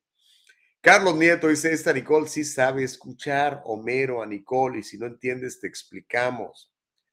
Ay, Dios mío. Noé Contreras dice, mientras tanto, los más segregados, los latinos por Univisión y Telemundo. Myron dice, bueno, ya lo había leído. Ok, bueno, siempre todo esto calienta el chocolate. Magali Laguna dice, soy mexicana, voté por Trump y lo haría otra vez y no soy racista. I love Trump. Hay muchos como tú, Magali. Hay una organización ¿no? que se llama Latinos for Trump y otro, otro que se llama Women's for Trump, que son súper activistas, ¿no? Ah, F. Chávez dice, Navarrete, deja de ver Univisión por un mes y verás, las, y verás la luz del día. Órale. Manuel Álvarez dice, hablan de corrupción. Si yo hago mal mi declaración de impuestos, me investigan el IRS y me multan, pero la ley, al parecer, solo para los ciudadanos de a pie. Pues sí, y para los que no tienen abogados que los defiendan, mi querido Manuel Muñoz. Muñoz. Makeover with Scrap dice, el Cheto no tiene términos medios. Él es mejor presidente de toda la historia, según él. Biden es la, la peor presidencia de toda la historia extremista. Ya queremos sangre nueva, no Biden, no Trump, dice Maker, Makeover with Scrap. Ok.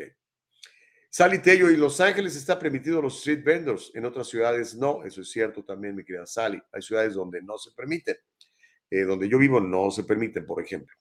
Mauricio Reyes dice, si gana este tonto guerra civil, vuelve Black Lives Matter y otras minis guerrillas, solo así activarían la economía, dice Mauricio. Félix Fuentes dice, hasta que dijo algo cierto, acabar con la corrupción empezando con él mismo, que no vuelva rata de dos patas, pedante, arrogante, ofensivo. No volveré a votar por ese señor. Yo voto republicano, dice Félix. Ok.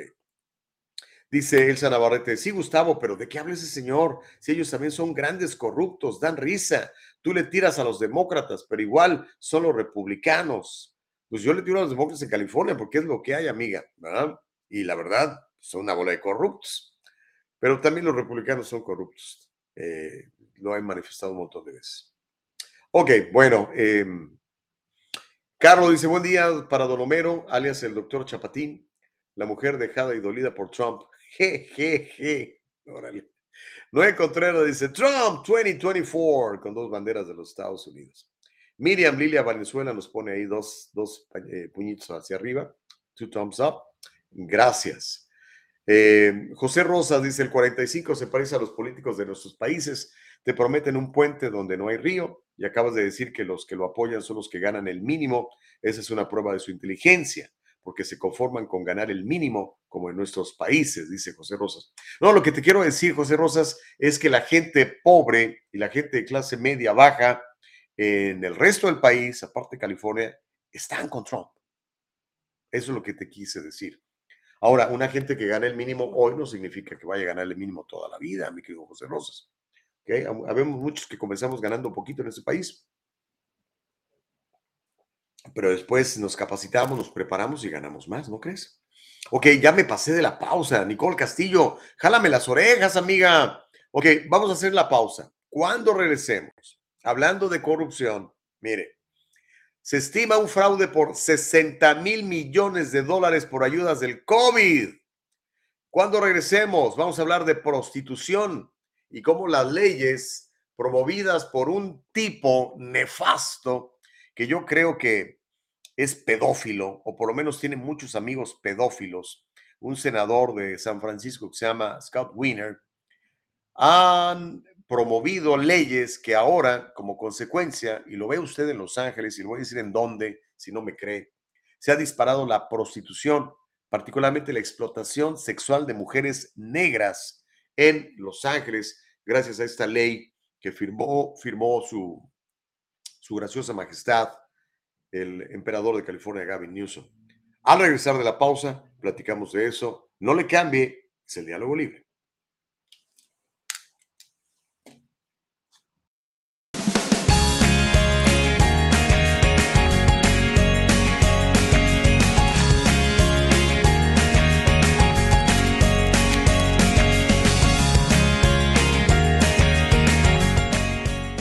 Kanika shampoo and gels, made with natural products and paraben free. Leaves your hair silky smooth, and the gels keep it in place all day. Kanika, for today's generation. And most important, Kanika, made with love.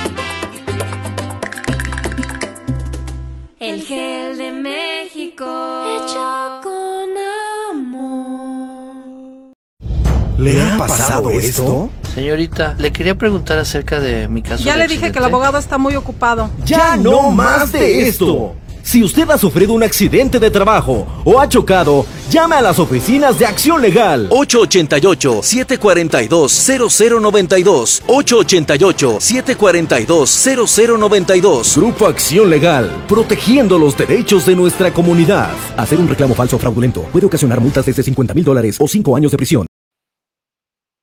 Ya regresamos, se llama el diálogo libre. Ya saben, www.eldialogolibre.com. Estamos en Facebook, estamos en YouTube, estamos en Spotify, en Anchor, en Apple. Pero sobre todo queremos estar en su corazón, ya sea que le guste lo que yo opino o lo que opina Nicole o no. Al, al final del día, lo que más importa es que mantengamos el diálogo libre y que haya este flujo de, de información en donde no hay censura, en donde no le limitamos los puntos en donde no creemos en el hate speech.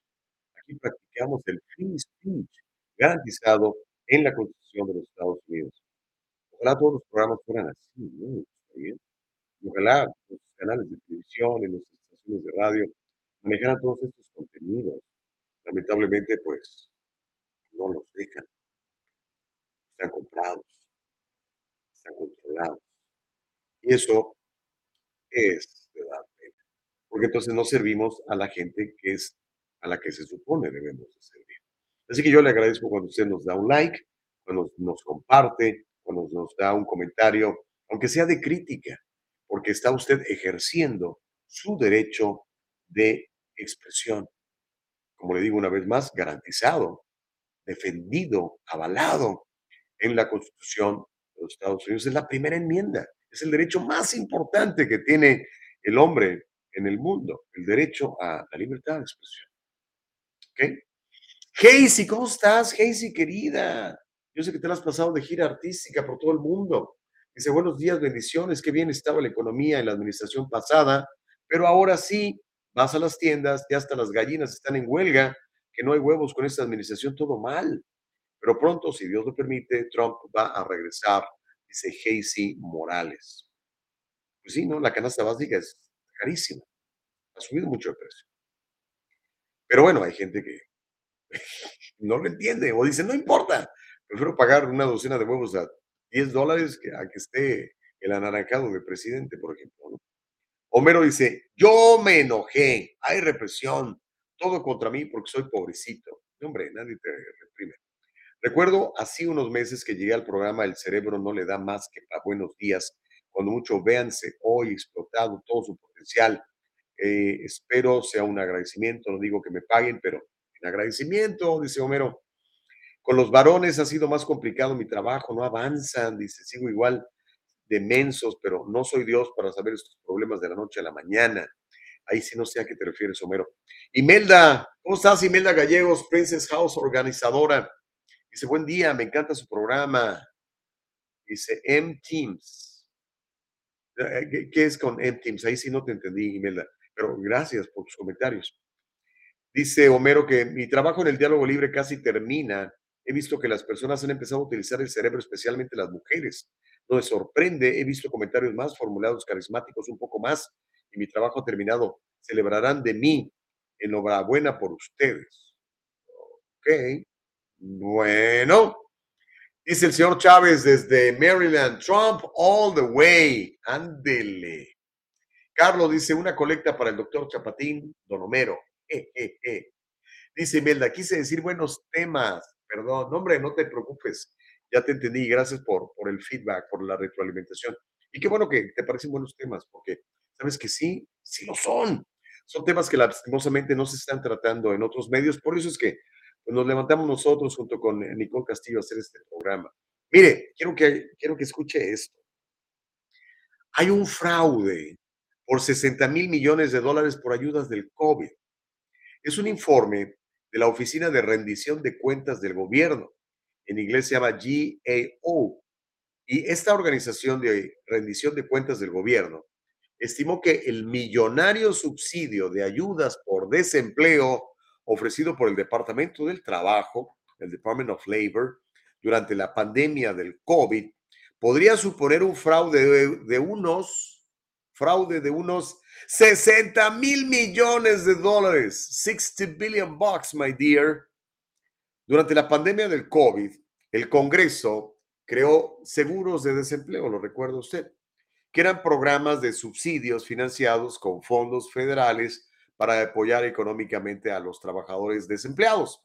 Estaban desempleados porque pues, el gobierno, los gobiernos locales no querían que usted que fuera a trabajar. ¿Se acuerda que nos querían tener encerrados, por lo menos aquí en California?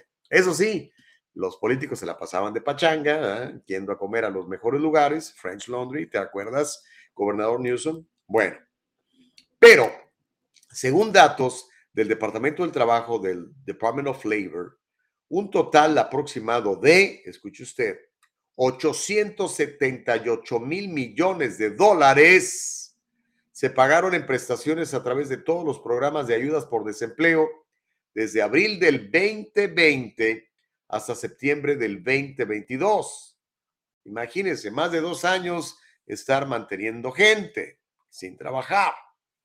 El informe expone que 209 mil millones, 209 mil millones de dólares se otorgaron en formas de gastos bajo el seguro de desempleo regular y que alrededor de 669 mil millones en pagos se concedieron dentro de los programas de desempleo por la pandemia.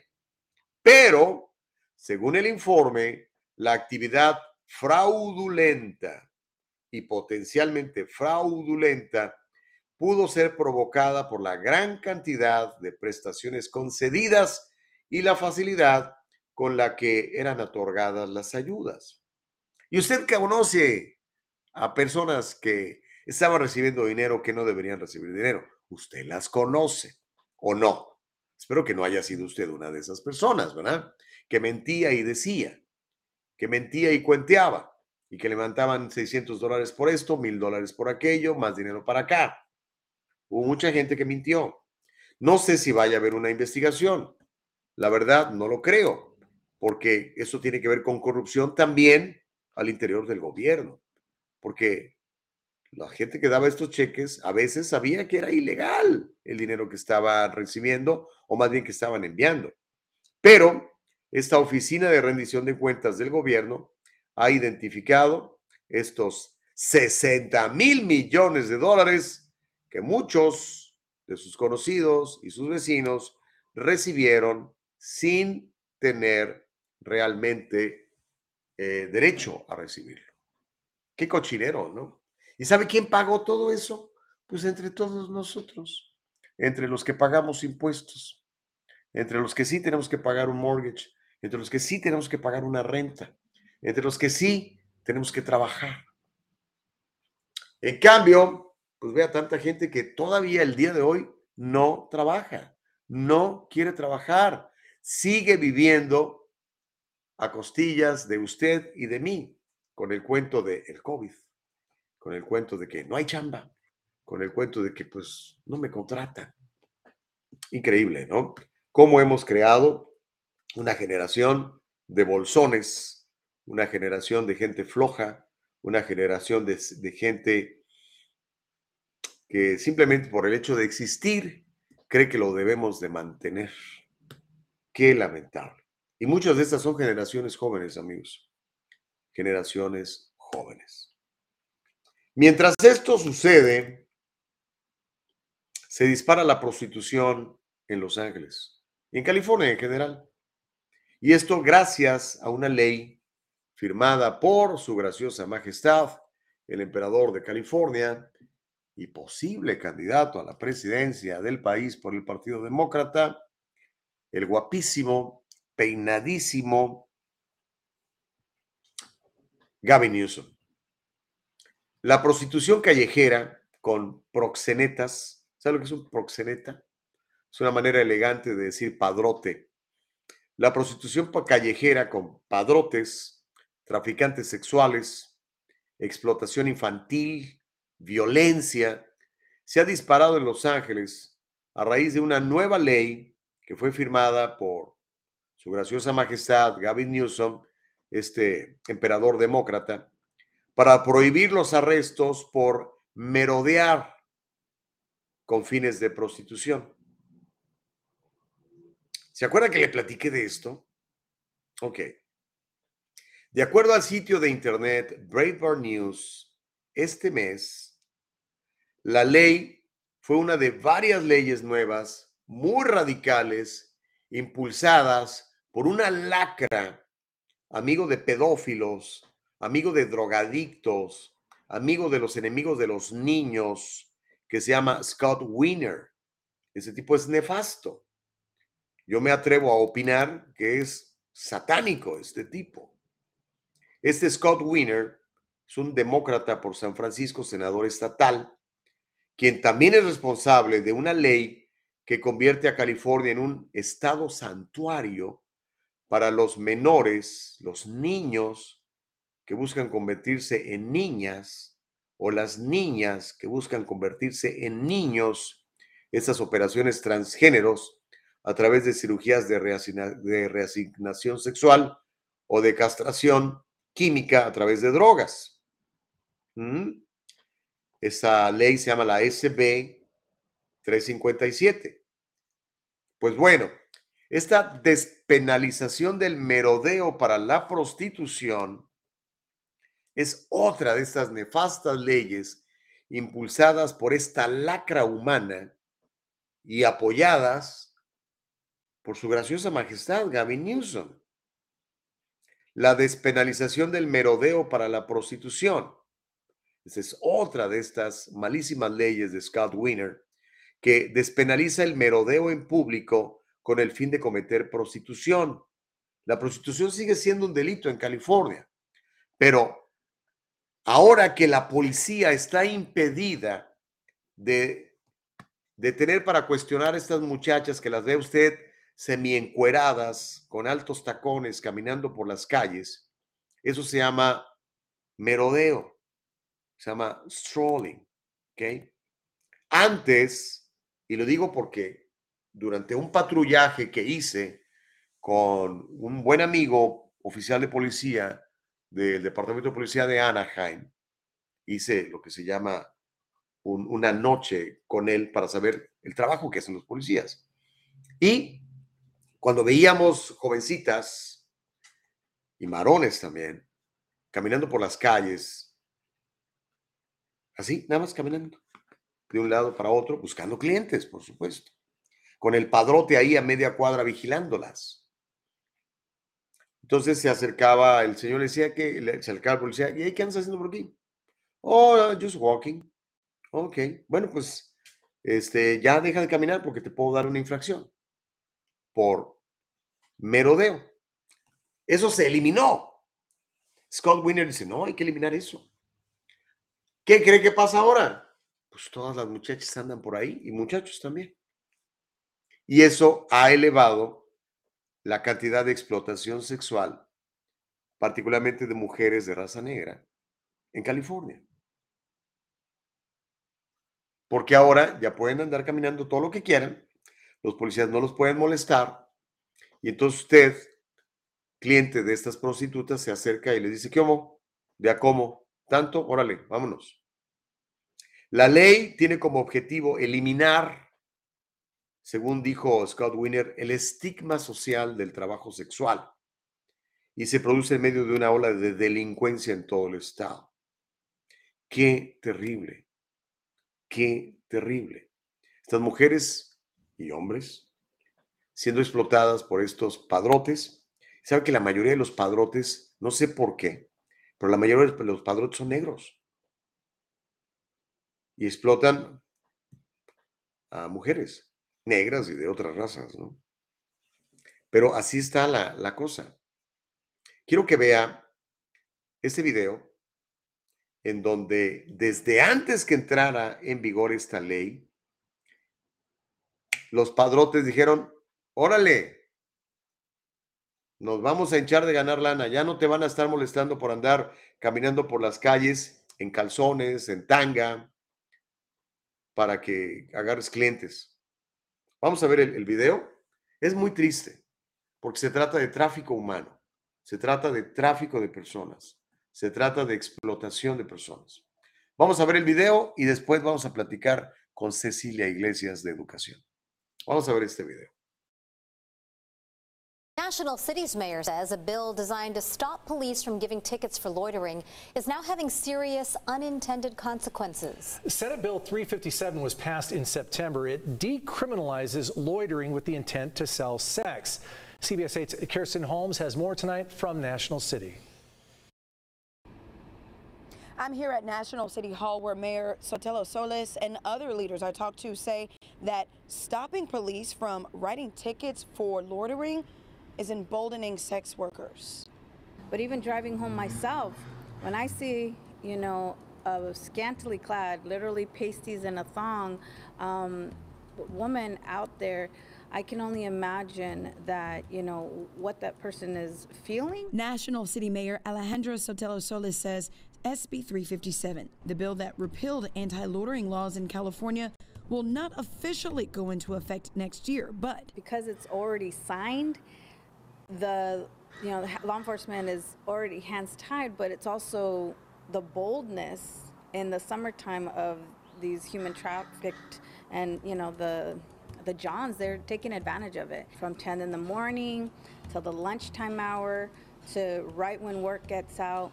And it's frustrating. It's not so much hey we can't do anything. It's well what are we supposed to do and so people are getting more bold. The track, everyone knows, is Roosevelt Avenue all the way over to Maine um, over there, and that's what they do. Uh, you have the Navy base, you have all the semis parked on Roosevelt. We talked to businesses and people who live in National City. And while they didn't want to speak on camera, everyone we spoke with says prostitution is a problem in the area.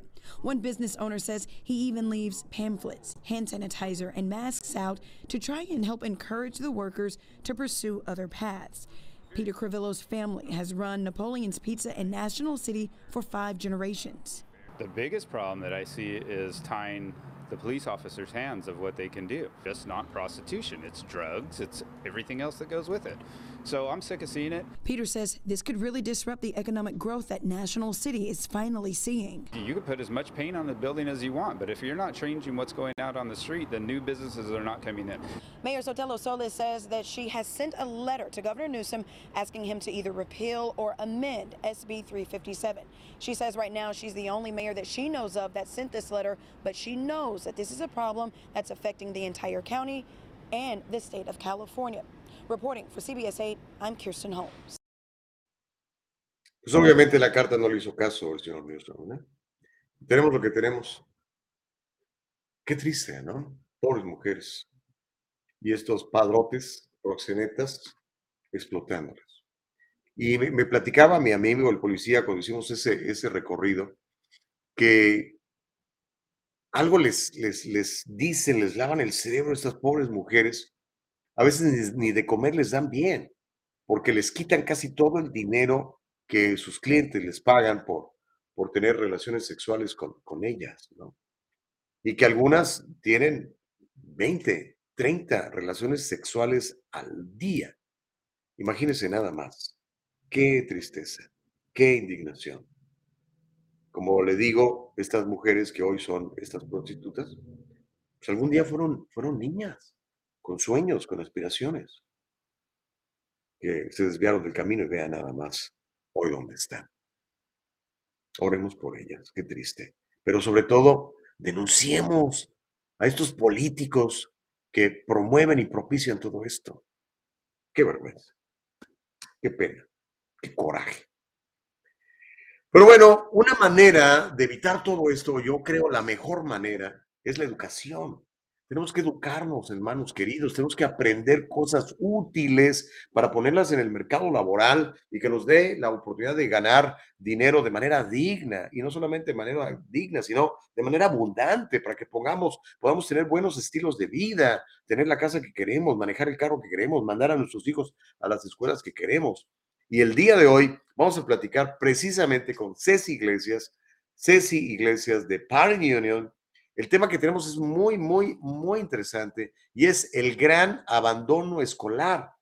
¿Sabe usted que más de un millón cuatrocientos mil niños abandonaron las escuelas públicas nada más en el año 2020? ¿A dónde se fueron? ¿Qué pasó con ellos? Vamos a saludar a, a Ceci Iglesias, ya la tenemos, y con ella vamos a terminar el programa para hablar de educación. Así que le voy a pedir que ponga mucha atención en lo que vamos a estar platicando en el resto del programa aquí en el Diálogo Libre. ¿Estás allí, mi querida Ceci? Aparécete, por favor. Dinos hola. ¿Sí estás ahí? Ahí estás. Hola, Ceci, ¿cómo te va? Qué gusto volver a encontrarme contigo. ¿Cómo te va? Hola, mucho gusto. Buen día. Uh, me da, uh, gracias, Gustavo, por tenerme de nuevo aquí en su show. Algo que me, me encanta oír todos los días en cómo usted está dando voz a las personas que no tienen la oportunidad de oír lo que está pasando, lo que la media no, no reporta. Y, uh, y, pues nos da a nosotros los padres pues un espacio, una plataforma donde podamos dar la información en cómo dice usted que en cómo los, nuestros hijos se están uh, beneficiando o no se están beneficiando de los uh, impuestos que nosotros pagamos como contribuyentes. Me gustaría empezar, si puedo, no sé si ya tuvieron a la persona que esté encargada de esto de las bufandas amarillas.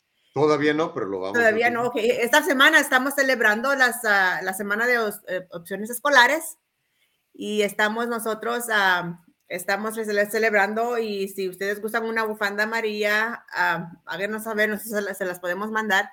Esa es la oportunidad de, de nosotros decir, como padres, nosotros tenemos el poder, nosotros tenemos la habilidad y nosotros tenemos, ese, uh, ese apoyo de diferentes uh, leyes aquí en California que podemos ejercer nuestros derechos de, de um, tener opciones escolares.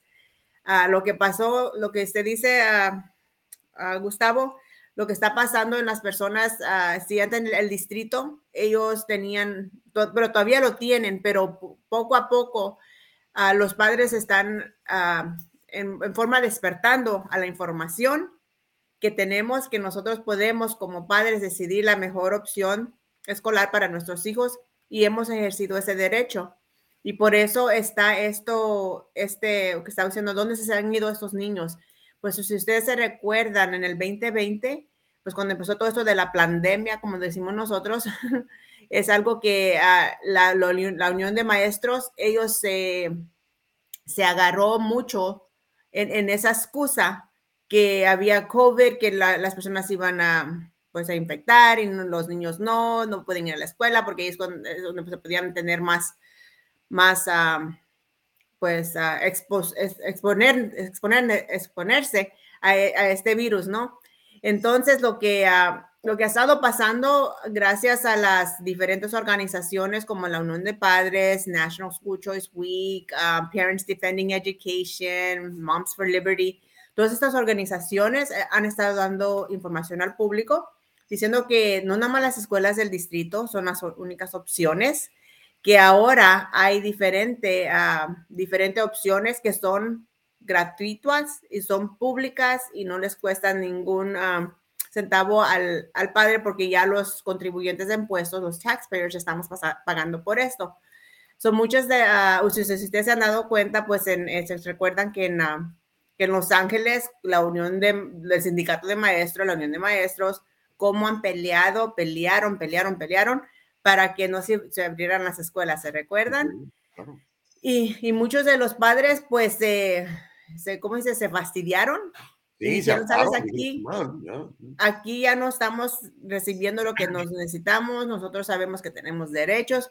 ¿Por dónde se fueron ellos? Muchos se, se, fueron pues a otras opciones como las escuelas públicas charter, que, uh, que ellos también pues son públicas, ellos uh, tuvieron la capacidad, tenían ellos ya todo la, el equipo en regresar y abrir las escuelas más rápido que las escuelas del distrito. ¿Y por qué razón? Como dice Gustavo, son estas, la, los sindicatos de maestros. Ellos son la mafia más grande que impide que nuestros hijos reciban la educación pública uh, de calidad que se merecen uh, con los impuestos de nosotros. Y a muchos de los padres que tienen más recursos, lo que pasó, ellos lo que hicieron fue se unieron y abrieron estos, estos grupitos chiquitos que se llaman pods y esos fueron los que uh, empezaron a pues, surgir por toda California, por toda la nación. So, muchos de ellos se fueron de las escuelas del distrito a esos porque dijeron ¿sabes qué? Nosotros no vamos a esperar que nuestros hijos pierdan un año de educación porque eso les va, les va a afectar mucho en, pues, en su crecimiento y también en su, en, en, su pues, carrera como estudiante y no queremos que nuestros hijos se atrasen. Son los que tuvieron ellos las opciones, ellos, el del recurso que diga, ellos tuvieron opción de eso de los pods. Y allí muchos se fueron ahí. Pero una de las razones más interesantes que muchos uh, uh, personas, mm, pues más que nada los, los, los, sindicatos de maestros no quieren saber y por eso se me hace como, la, ¿cómo le diré? Uh, la, que, que hacen una cosa esperando a, a tener un diferente resultado, porque al, muchos de los, usted estaban hablando a, anteriormente, Gustavo, a, lo de Planned Parenthood, ¿verdad? Uh -huh. Ellos cómo se concentran en nuestras comunidades, diciendo que vamos nosotros a dar, pues ellos se van como, damos servicios de salud, pero su mayor propósito es que nuestros jovencitos pues accesan a sus servicios para que para que tengan pues opción de más que nada para el, el aborto, ¿no? Y, uh, y, uh, y, muchos de ellos pues no están teniendo, los niños están, no, no están haciendo y, y, es lo que está pasando porque menos estudiantes en nuestras escuelas, no nada más por esto, pero esa es una de las razones por qué en nuestras comunidades. Uh, so no, no, ha, no ha visto el crecimiento del birth rate en nuestras comunidades So, claramente, si no, pues no, no están haciendo los niños, los que se van graduando van saliendo y pues no van entrando más en, eh, pues, en nuestras escuelas, pues es, es obvio, ¿verdad? Y luego también lo que está pasando es que, pues como saben, aquí en California, el, el, aquí el gobierno, ah, impuesto, impuesto, impuesto, impuesto y impuesto, pues nos está quitando no, nosotros uh, cómo so, sobrevivir. Y muchos de los padres han optado, pues, hacer la decisión de irse del Estado. Y, y por eso muchos pues ya, ya, ya, ya no han estado ah, mandando a sus hijos a las escuelas del distrito, pues eh, son cosas que afectan, ¿verdad? Y, y por eso el, gran abandono escolar, como dice usted, ah, este, Gustavo, eh, ha, ha, sido muchos de diferentes factors que han contribuido a esta razón, pero la mayor razón es porque las escuelas del distrito están al nivel más bajo de lo que deben de estar uh, por, con nuestros, uh, en dando los recursos y nuestros hijos lamentablemente están académicamente muy bajos y ellos no se van a tomar la responsabilidad. De, cuando digo ellos, la, la, Unión de Maestros, el Sindicato de Maestros, ellos dicen, no son nosotros, son los padres, son las circunstancias en donde viven, son donde que, pues, excusa y excusa y excusa. Y, y se aprovechan de nosotros, porque ellos reciben por medio de casi 20 mil dólares, de, de, de 20 mil dólares por cada estudiante. Eso se imagina cada estudiante, los padres latinos a los que pueden, son bendecidos de tener dos, tres hijos en las escuelas. ¿Se imaginas esos 60 mil dólares, 40, 60 mil dólares que se les pueden dar? Y ustedes como padres pueden decidir dónde mandar a sus hijos, pero ellos no, ellos los capturan, ellos les dicen, ¿sabes qué? Nosotros vamos a decidir por ustedes. Y, uh, y eso es lo que está pasando. Las escuelas públicas uh, del distrito se están maneja, siendo pues dire, dire, dirigidas o manejadas por estos um, personas que son muy greedy, muy selfish y que nada más quieren nada más los beneficios para ellos y no para los niños, mientras que las escuelas públicas charters, ellos tienen, no son unión, ellos tienen más flexibilidad en cómo dar esta información, I mean, esta educación a nuestros hijos y ellos han tenido más el éxito académico y, lo, y se notó en esos años uh, que dieron uh, como las, uh, las, los reconocimientos de Distinguished uh, Schools de, en, California. Casi todas las que recibieron este reconocimiento al nivel estatal fueron escuelas públicas charters y no las escuelas del distrito. So, hay, hay mucho. Hay mucho para decir. Entonces, básicamente podemos hablar de este gran abandono escolar. Es, son diferentes razones. Número uno, o bueno, no necesariamente en ese orden, pero una de ellas es la gente se harta de California y se va. Sí. Se va a Arizona, se va a Texas, se va a Florida, se va a otro lado. Tennessee. Ahora, número dos, la gente dijo, espérame tantito, ¿cómo que vamos a seguir encerrados? ¿Cómo que vamos a seguir por, por internet? ¿Cómo que vamos a...? No. La gente se hartó y dijo, bueno, me voy a la escuela charter. Uh -huh. Otra gente dijo, me voy a hacer homeschooling. Sí. Y otra gente dijo, pues vamos a hacer un sacrificio, vamos a aprovechar que ya terminé de pagar el carro y ese dinero lo voy a, a, a dedicar a, a pagar una escuela privada, aunque me cueste 500, 1000, 1500 dólares al mes, que es lo que normalmente escuela cuesta una, una uh -huh. escuela privada, a veces más, um, y estar haciendo ese, ese sacrificio. Ahora, con este tipo de acciones, si más gente abandona las escuelas públicas para irse por las opciones charter, las opciones del homeschooling o de plano pagar una escuela privada, habrá manera que estos mafiosos líderes sindicales de los maestros agarren la onda porque pues se les acaban los estudiantes, ¿de dónde van a robar? ¿De qué van a vivir? yeah. Sí, uh, lo que ellos están haciendo uh, es de, da, ¿cómo le diré? Es, ellos están uh, copiando el, el, el, el, modo que en cómo las escuelas charters están pues uh, dando la educación, ¿verdad? Uh -huh. So, ahorita es, es, lo que están haciendo ellos es, tra es, tratando de decir, ¿sabes qué? Nosotros tenemos también las opciones escolares aquí en el distrito, eh, uh, porque puedes ir a una escuela magnet, puedes ir a una escuela de um, charter que la, la, el distrito autorizó y no te vayas. Y lo que nosotros decimos en la Unión de Padres, ok, si, si usted está contento con la escuela de, del vecindario, del distrito, con usted, si les están dando los recursos que se merecen, apoyen a su escuela, apoyen a sus a maestros, apoyen a sus directores, porque ellos están haciendo lo mejor que ellos pueden. Pero si usted está contento, no deje que ellos le digan que ellos están haciendo lo mejor que ellos pueden. Usted tiene que decidir si ellos están haciendo lo que mejor ellos pueden en el valor que usted pone en la educación de sus hijos. So, no se deje engañar. Los, si los sindicatos lo que ellos están viendo, nada más como dice Gustavo, el puro dollar sign, el, el, el símbolo del dólar. ¿Cuánto, para dónde se va a ir? ¿Para dónde se van control a ir? y poder, control y poder es lo que quieren. Sí, eso es todo. Por eso ellos se oponen para que otra escuela charter abra, porque ellos saben que cuando abre una escuela charter, porque las charters tienen una lista de espera que es impresionante. Ellos saben que la que el, el sentir de los padres es que no están recibiendo los recursos en las escuelas. So, ustedes como padres, por favor, sigan demandando, sigan demandando. Y lo que va a pasar es que, es que esta, las escuelas del distrito, como han visto, un ejemplo les voy a dar aquí en, en aquí en, Santana, que es más chiquito, y, pero era el distrito número 7 al nivel de la población de estudiantes.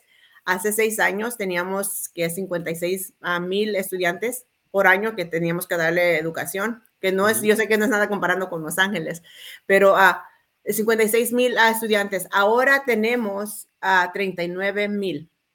¿Por qué? Porque por, por, las razones que hablamos, muchos se fueron de, de, de, Santana, pues se fueron, como digamos, al Riverside. Riverside ha crecido un poquito, un poquito más. Y también a muchos, pues no, no, hemos, no hemos estado teniendo hijos, pues naturalmente porque es, es, es costoso y, uh, y otras, pues, con, hay, hay, diferentes, uh, este, uh, que los padres han visto que han, han, opciones. Son muchas de las escuelas charter se han estado abriendo y están recibiendo más estudiantes. Están también, muchas de las escuelas charter están haciendo el kinder al 12, mientras que antes es nada más era una, una elementary school, era nada más una middle school o nada más una preparatoria pero ahora están teniendo escuelas que dicen, ¿sabes qué? Nosotros vamos a, a darle esta educación a los niños, que es del kinder al 12. Son muchos de los estudiantes están yendo ahí. Ahorita los, la unión de maestro, ellos están preocupados, pero no tanto. ¿Saben por qué? Porque ellos saben que ya como los contratos ya se aprobaron, usted, e, ellos están seguros con ese ingreso hasta que ya no estén con nosotros aquí en este mundo porque lo que, lo que ellos han, negociado para sus, para sus uh, miembros es los aumentos salariales que ya pasaron y uno cuando ya tienen ese aumento salarial no se lo pueden quitar. Y luego también en esos aumentos, en esos contratos también han negociado cuando se retiran, ellos tienen garantizado casi el 90% de sus ingresos. Y ustedes, y ustedes saben, ellos ganan muy bien. Uh, si ustedes recuerdan en Transparent California, los maestros, pues, a, digamos, eh, que tienen 20, 25 años sirviendo como maestros, ellos ganan casi 160 mil dólares al año más sus beneficios médicos. Entonces, imagina el 90% de 160 mil dólares al año es casi que 130 mil dólares o 120 mil dólares que se le están, no, no están enseñando, se le están dando ese dinero y todo eso viene del taxpayer. Por eso la, la, deuda del Estado está astronómicamente muy alta. Pero todo es, la deuda es de nosotros, pero el gasto es de ellos. Ese es el asunto. Y la educación este, está por, por, los suelos, eh, lamentablemente. Mira, algunos de los comentarios. Francisco Ramírez dice, ¿cuántos muchachos han terminado su colegio después de haber salido de una escuela charter? Solo el 5%, porque lo que hace la escuela charter es llevar de la mano a los muchachos hasta el colegio, pero cuando los sueltan, pocos son los que terminan. Y claro, entre más muchachos llega al colegio, más dinero reciben. Son un fraude y atrasan a sus hijos. ¿Estás de acuerdo que las charters son un fraude, de acuerdo a Francisco Ramírez? Uh, lo que yo sé es que las escuelas charters tienen uh, la, la, la ¿cómo dice? Lo que acepta más a los, a los estudiantes de las escuelas directamente al colegio tiene el porcentaje más alto. Y ellos también tienen en retainment, que le dicen que ellos retienen más a los estudiantes de las escuelas charter, se quedan más uh, años uh, en, el colegio y terminan más el colegio en alto porcentaje que los estudiantes que se van de las escuelas del distrito, porque las escuelas del distrito, lamentablemente, no todas, son, no, no son todas, hay unas que sí lo están haciendo muy bien, pero por lo, el average, el, el, el, por, por, medio de, los, de las escuelas del distrito, cuando los niños salen al, al, pues a la realidad, no van al colegio, ellos saben que no están preparados, no tienen las herramientas, no han tenido esa, ex, um, esa oportunidad de ser estudiante académico y cuando van al colegio, pues se les hace mucho y, y dejan, dejan los, los, um, los estudios. Yeah. Es que no están listos. Pues imagínate, están regalando CES para pasarlo yeah. de, de año. pues no funciona. Abraham Lugo dice, Ceci, buenos días, dame tu información. Quiero participar, ayudarte en lo que pueda. Ay, gracias, gracias. Aquí a mi información se me hace que pasó aquí en el este, pero ah, de- de- mándeme una private message si gustan en Facebook en Cecilia Iglesias o también lo pueden hacer por ca- cecilia.policycenter.org. Pero sí, ah, señor Lugo, vamos a estar en comunicación. Ok, gracias, gracias Nicole. Entonces nosotros ah, estamos para darle toda la información y, y eso me trae un buen punto con lo que dice el señor Lugo. Si hay padres que quieren la información, cómo nosotros podemos ah, colaborar, por favor, háblenos. Tenemos una oportunidad, un, un- un show que se llama Activa tu Voz por medio de la Unión de Padres y ustedes pueden dar su experiencia en cómo el, han estado recibiendo el servicio, si les gusta, no les gusta, qué son los, lo, ¿cómo les digo? las barreras que ustedes han estado ah, enfrentado para que sus hijos pues tengan los recursos, porque yo sé que a veces lo hacen muy difícil y no, y no se los dan a los padres porque ellos quieren usar el dinero de nosotros para otras cosas. Manuela Muñoz dice, señora Iglesias, me imagino que usted fue de las pocas personas que la pandemia de COVID no le afectó. Yo le escucho llorando y llorando por el dinero. Ya me dejó el celular lleno de lágrimas. Dice, los maestros son los que menos hacen con sus malas pedagogías. No quieren ser evaluados sus conocimientos y se esconden en el sindicato. Que los maestros se esconden en el sindicato. Sí, los, ah, muchos de, ellos sí, ah, lamentablemente, ellos se, se esconden porque ellos son los que protegen. El sindicato los protegen a los maestros y ellos dicen, pues no somos nosotros, son nuestros líderes. Pero hay que ponerle presión a los maestros. entonces, elijan a alguien que los va, los va a representar mejor, porque los ellos también son electos, pero ellos son electos por personas que votan por ellos. Es, es, es una elección. So, si ustedes conocen a los maestros, díganle, sabes que nosotros estamos contigo, te, damos, te vamos a apoyar, ustedes elijan a personas que van a estar con ustedes y ellos, y ellos se van a sentir con más am, coraje para ir y hablar con ellos, porque también nosotros con la organización de California Policy Center tenemos un proyecto que se llama Janice. No sé si se recuerdan que estuvo una, una ley suprema que, que, que dijo que los maestros no tienen que estar forzados a ser partes de un sindicato para obtener trabajo. Entonces, las personas que trabajan para esas instituciones públicas, ellos pueden optar de decir que no, yo no quiero ser miembro de este, de este sindicato, pero ustedes ah, me tienen que dar el trabajo, porque ahora no es requisito ser miembro de un sindicato para tener un, ah, un- un puesto en las escuelas del distrito, digamos, en las, en- en las ciudades, en los condados, porque antes sí lo, lo requería, pero ahora ya no. Y entonces, am, entre más personas salen de esto, menos política va a haber en la educación de nuestros hijos. Correcto. Homero dice, ¿cuánto odio hacia la educación? Ahora resulta que los maestros son mafiosos y bandidos. Es que no son los maestros, son los líderes sindicales. ¿verdad? Sí, ajá, los maestros, como les digo, los maestros, ellos hacen lo que sus líderes les dicen.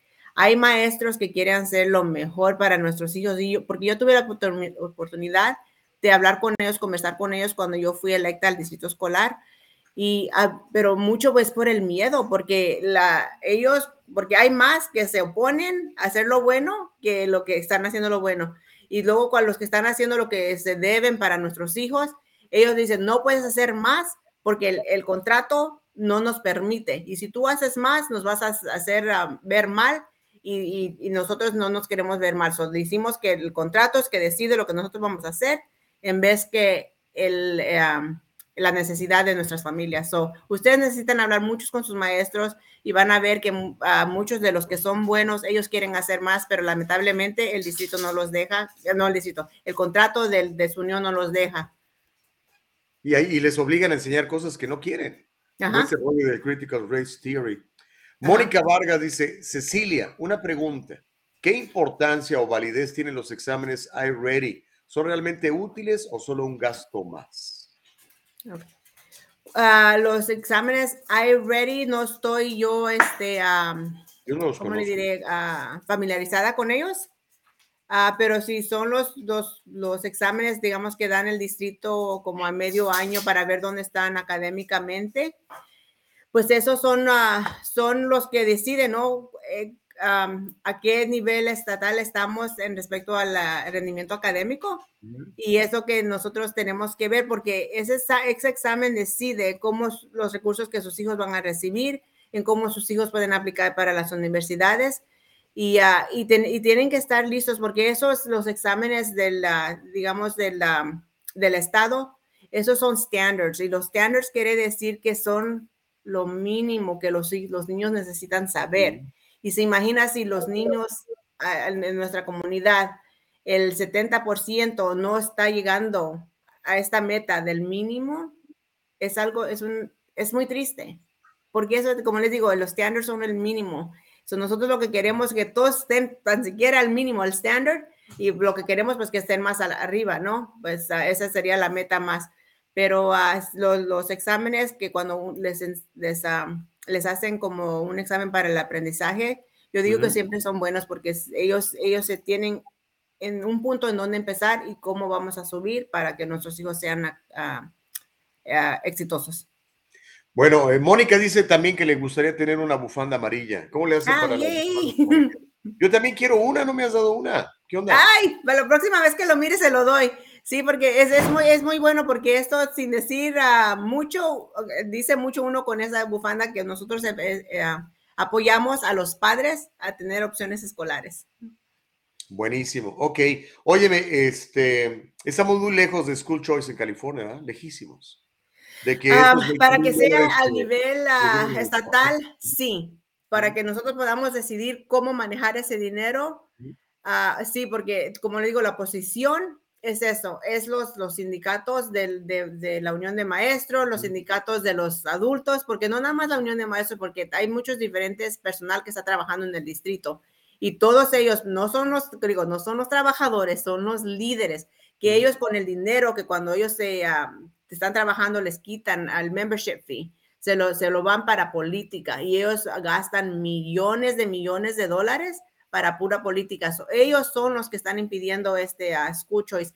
Pero lo que sí podemos hacer nosotros es cuando tengan- tengamos una opor- oportunidad de iniciativa. Se recuerdan que estábamos teniendo como una iniciativa que queríamos las firmas de todos los Ujú. que son registrados para votar aquí en California para que se pueda poner esa iniciativa al votante y después trabajar duro hasta que se pase es- esa iniciativa para que todos los padres puedan decidir qué hacer con ese dinero.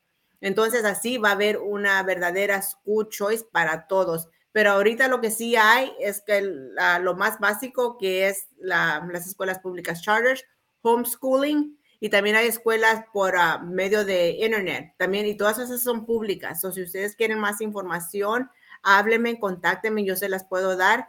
Pero ahorita estamos a lo más básico de, de school choice, pero no al nivel que está, digamos, como Arizona, Nevada. Bueno, Arizona este, ya lo va a quitar ahora que la señora esta que se robó las elecciones, Katie Hobbs, va a entrar al gobierno, o ya entró, dijo que lo primero que va a hacer es quitar el school choice para favorecer a los mafiosos del sindicato de maestros. Y ven, y ven quién, quién, quién decide son los, son los sindicatos. O nosotros somos más, o tenemos que estar más vigilantes y más unidos que nunca para decir, ¿sabes qué? Enough is enough, ya no vamos a dejar, pero tenemos que activar nuestra voz. Son, so, entonces, ah, gracias Gustavo por esta por- oportunidad y me gustaría que uno de sus, pues de sus aquí, am, am, los que están escuchando este show, si nos quieren acompañar en el show también, díganme también para que podamos hablar en, en cosas que les afecta a sus hijos en sus escuelas. Menciona ya otra vez tuvimos programa ya que. Gustavo.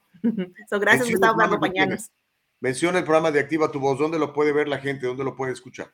Sí, en, eh, por favor, hagan like en la Unión de Padres, es la nueva página web que tenemos, la Unión de Padres, o pueden ir aquí de parentunion.org, pero en la Unión de Padres por medio de Facebook lo, la- transmitimos el programa el lunes, el miércoles y el viernes a las 12 ah, del mediodía, de 12 a 12 y media. So, en, su- en tiempo de su lunch, los que trabajan en- en de 8 a 5, pueden ah, ah, tener esta información y nos pueden acompañar. Me gustaría, sería un honor tenerlos a ustedes.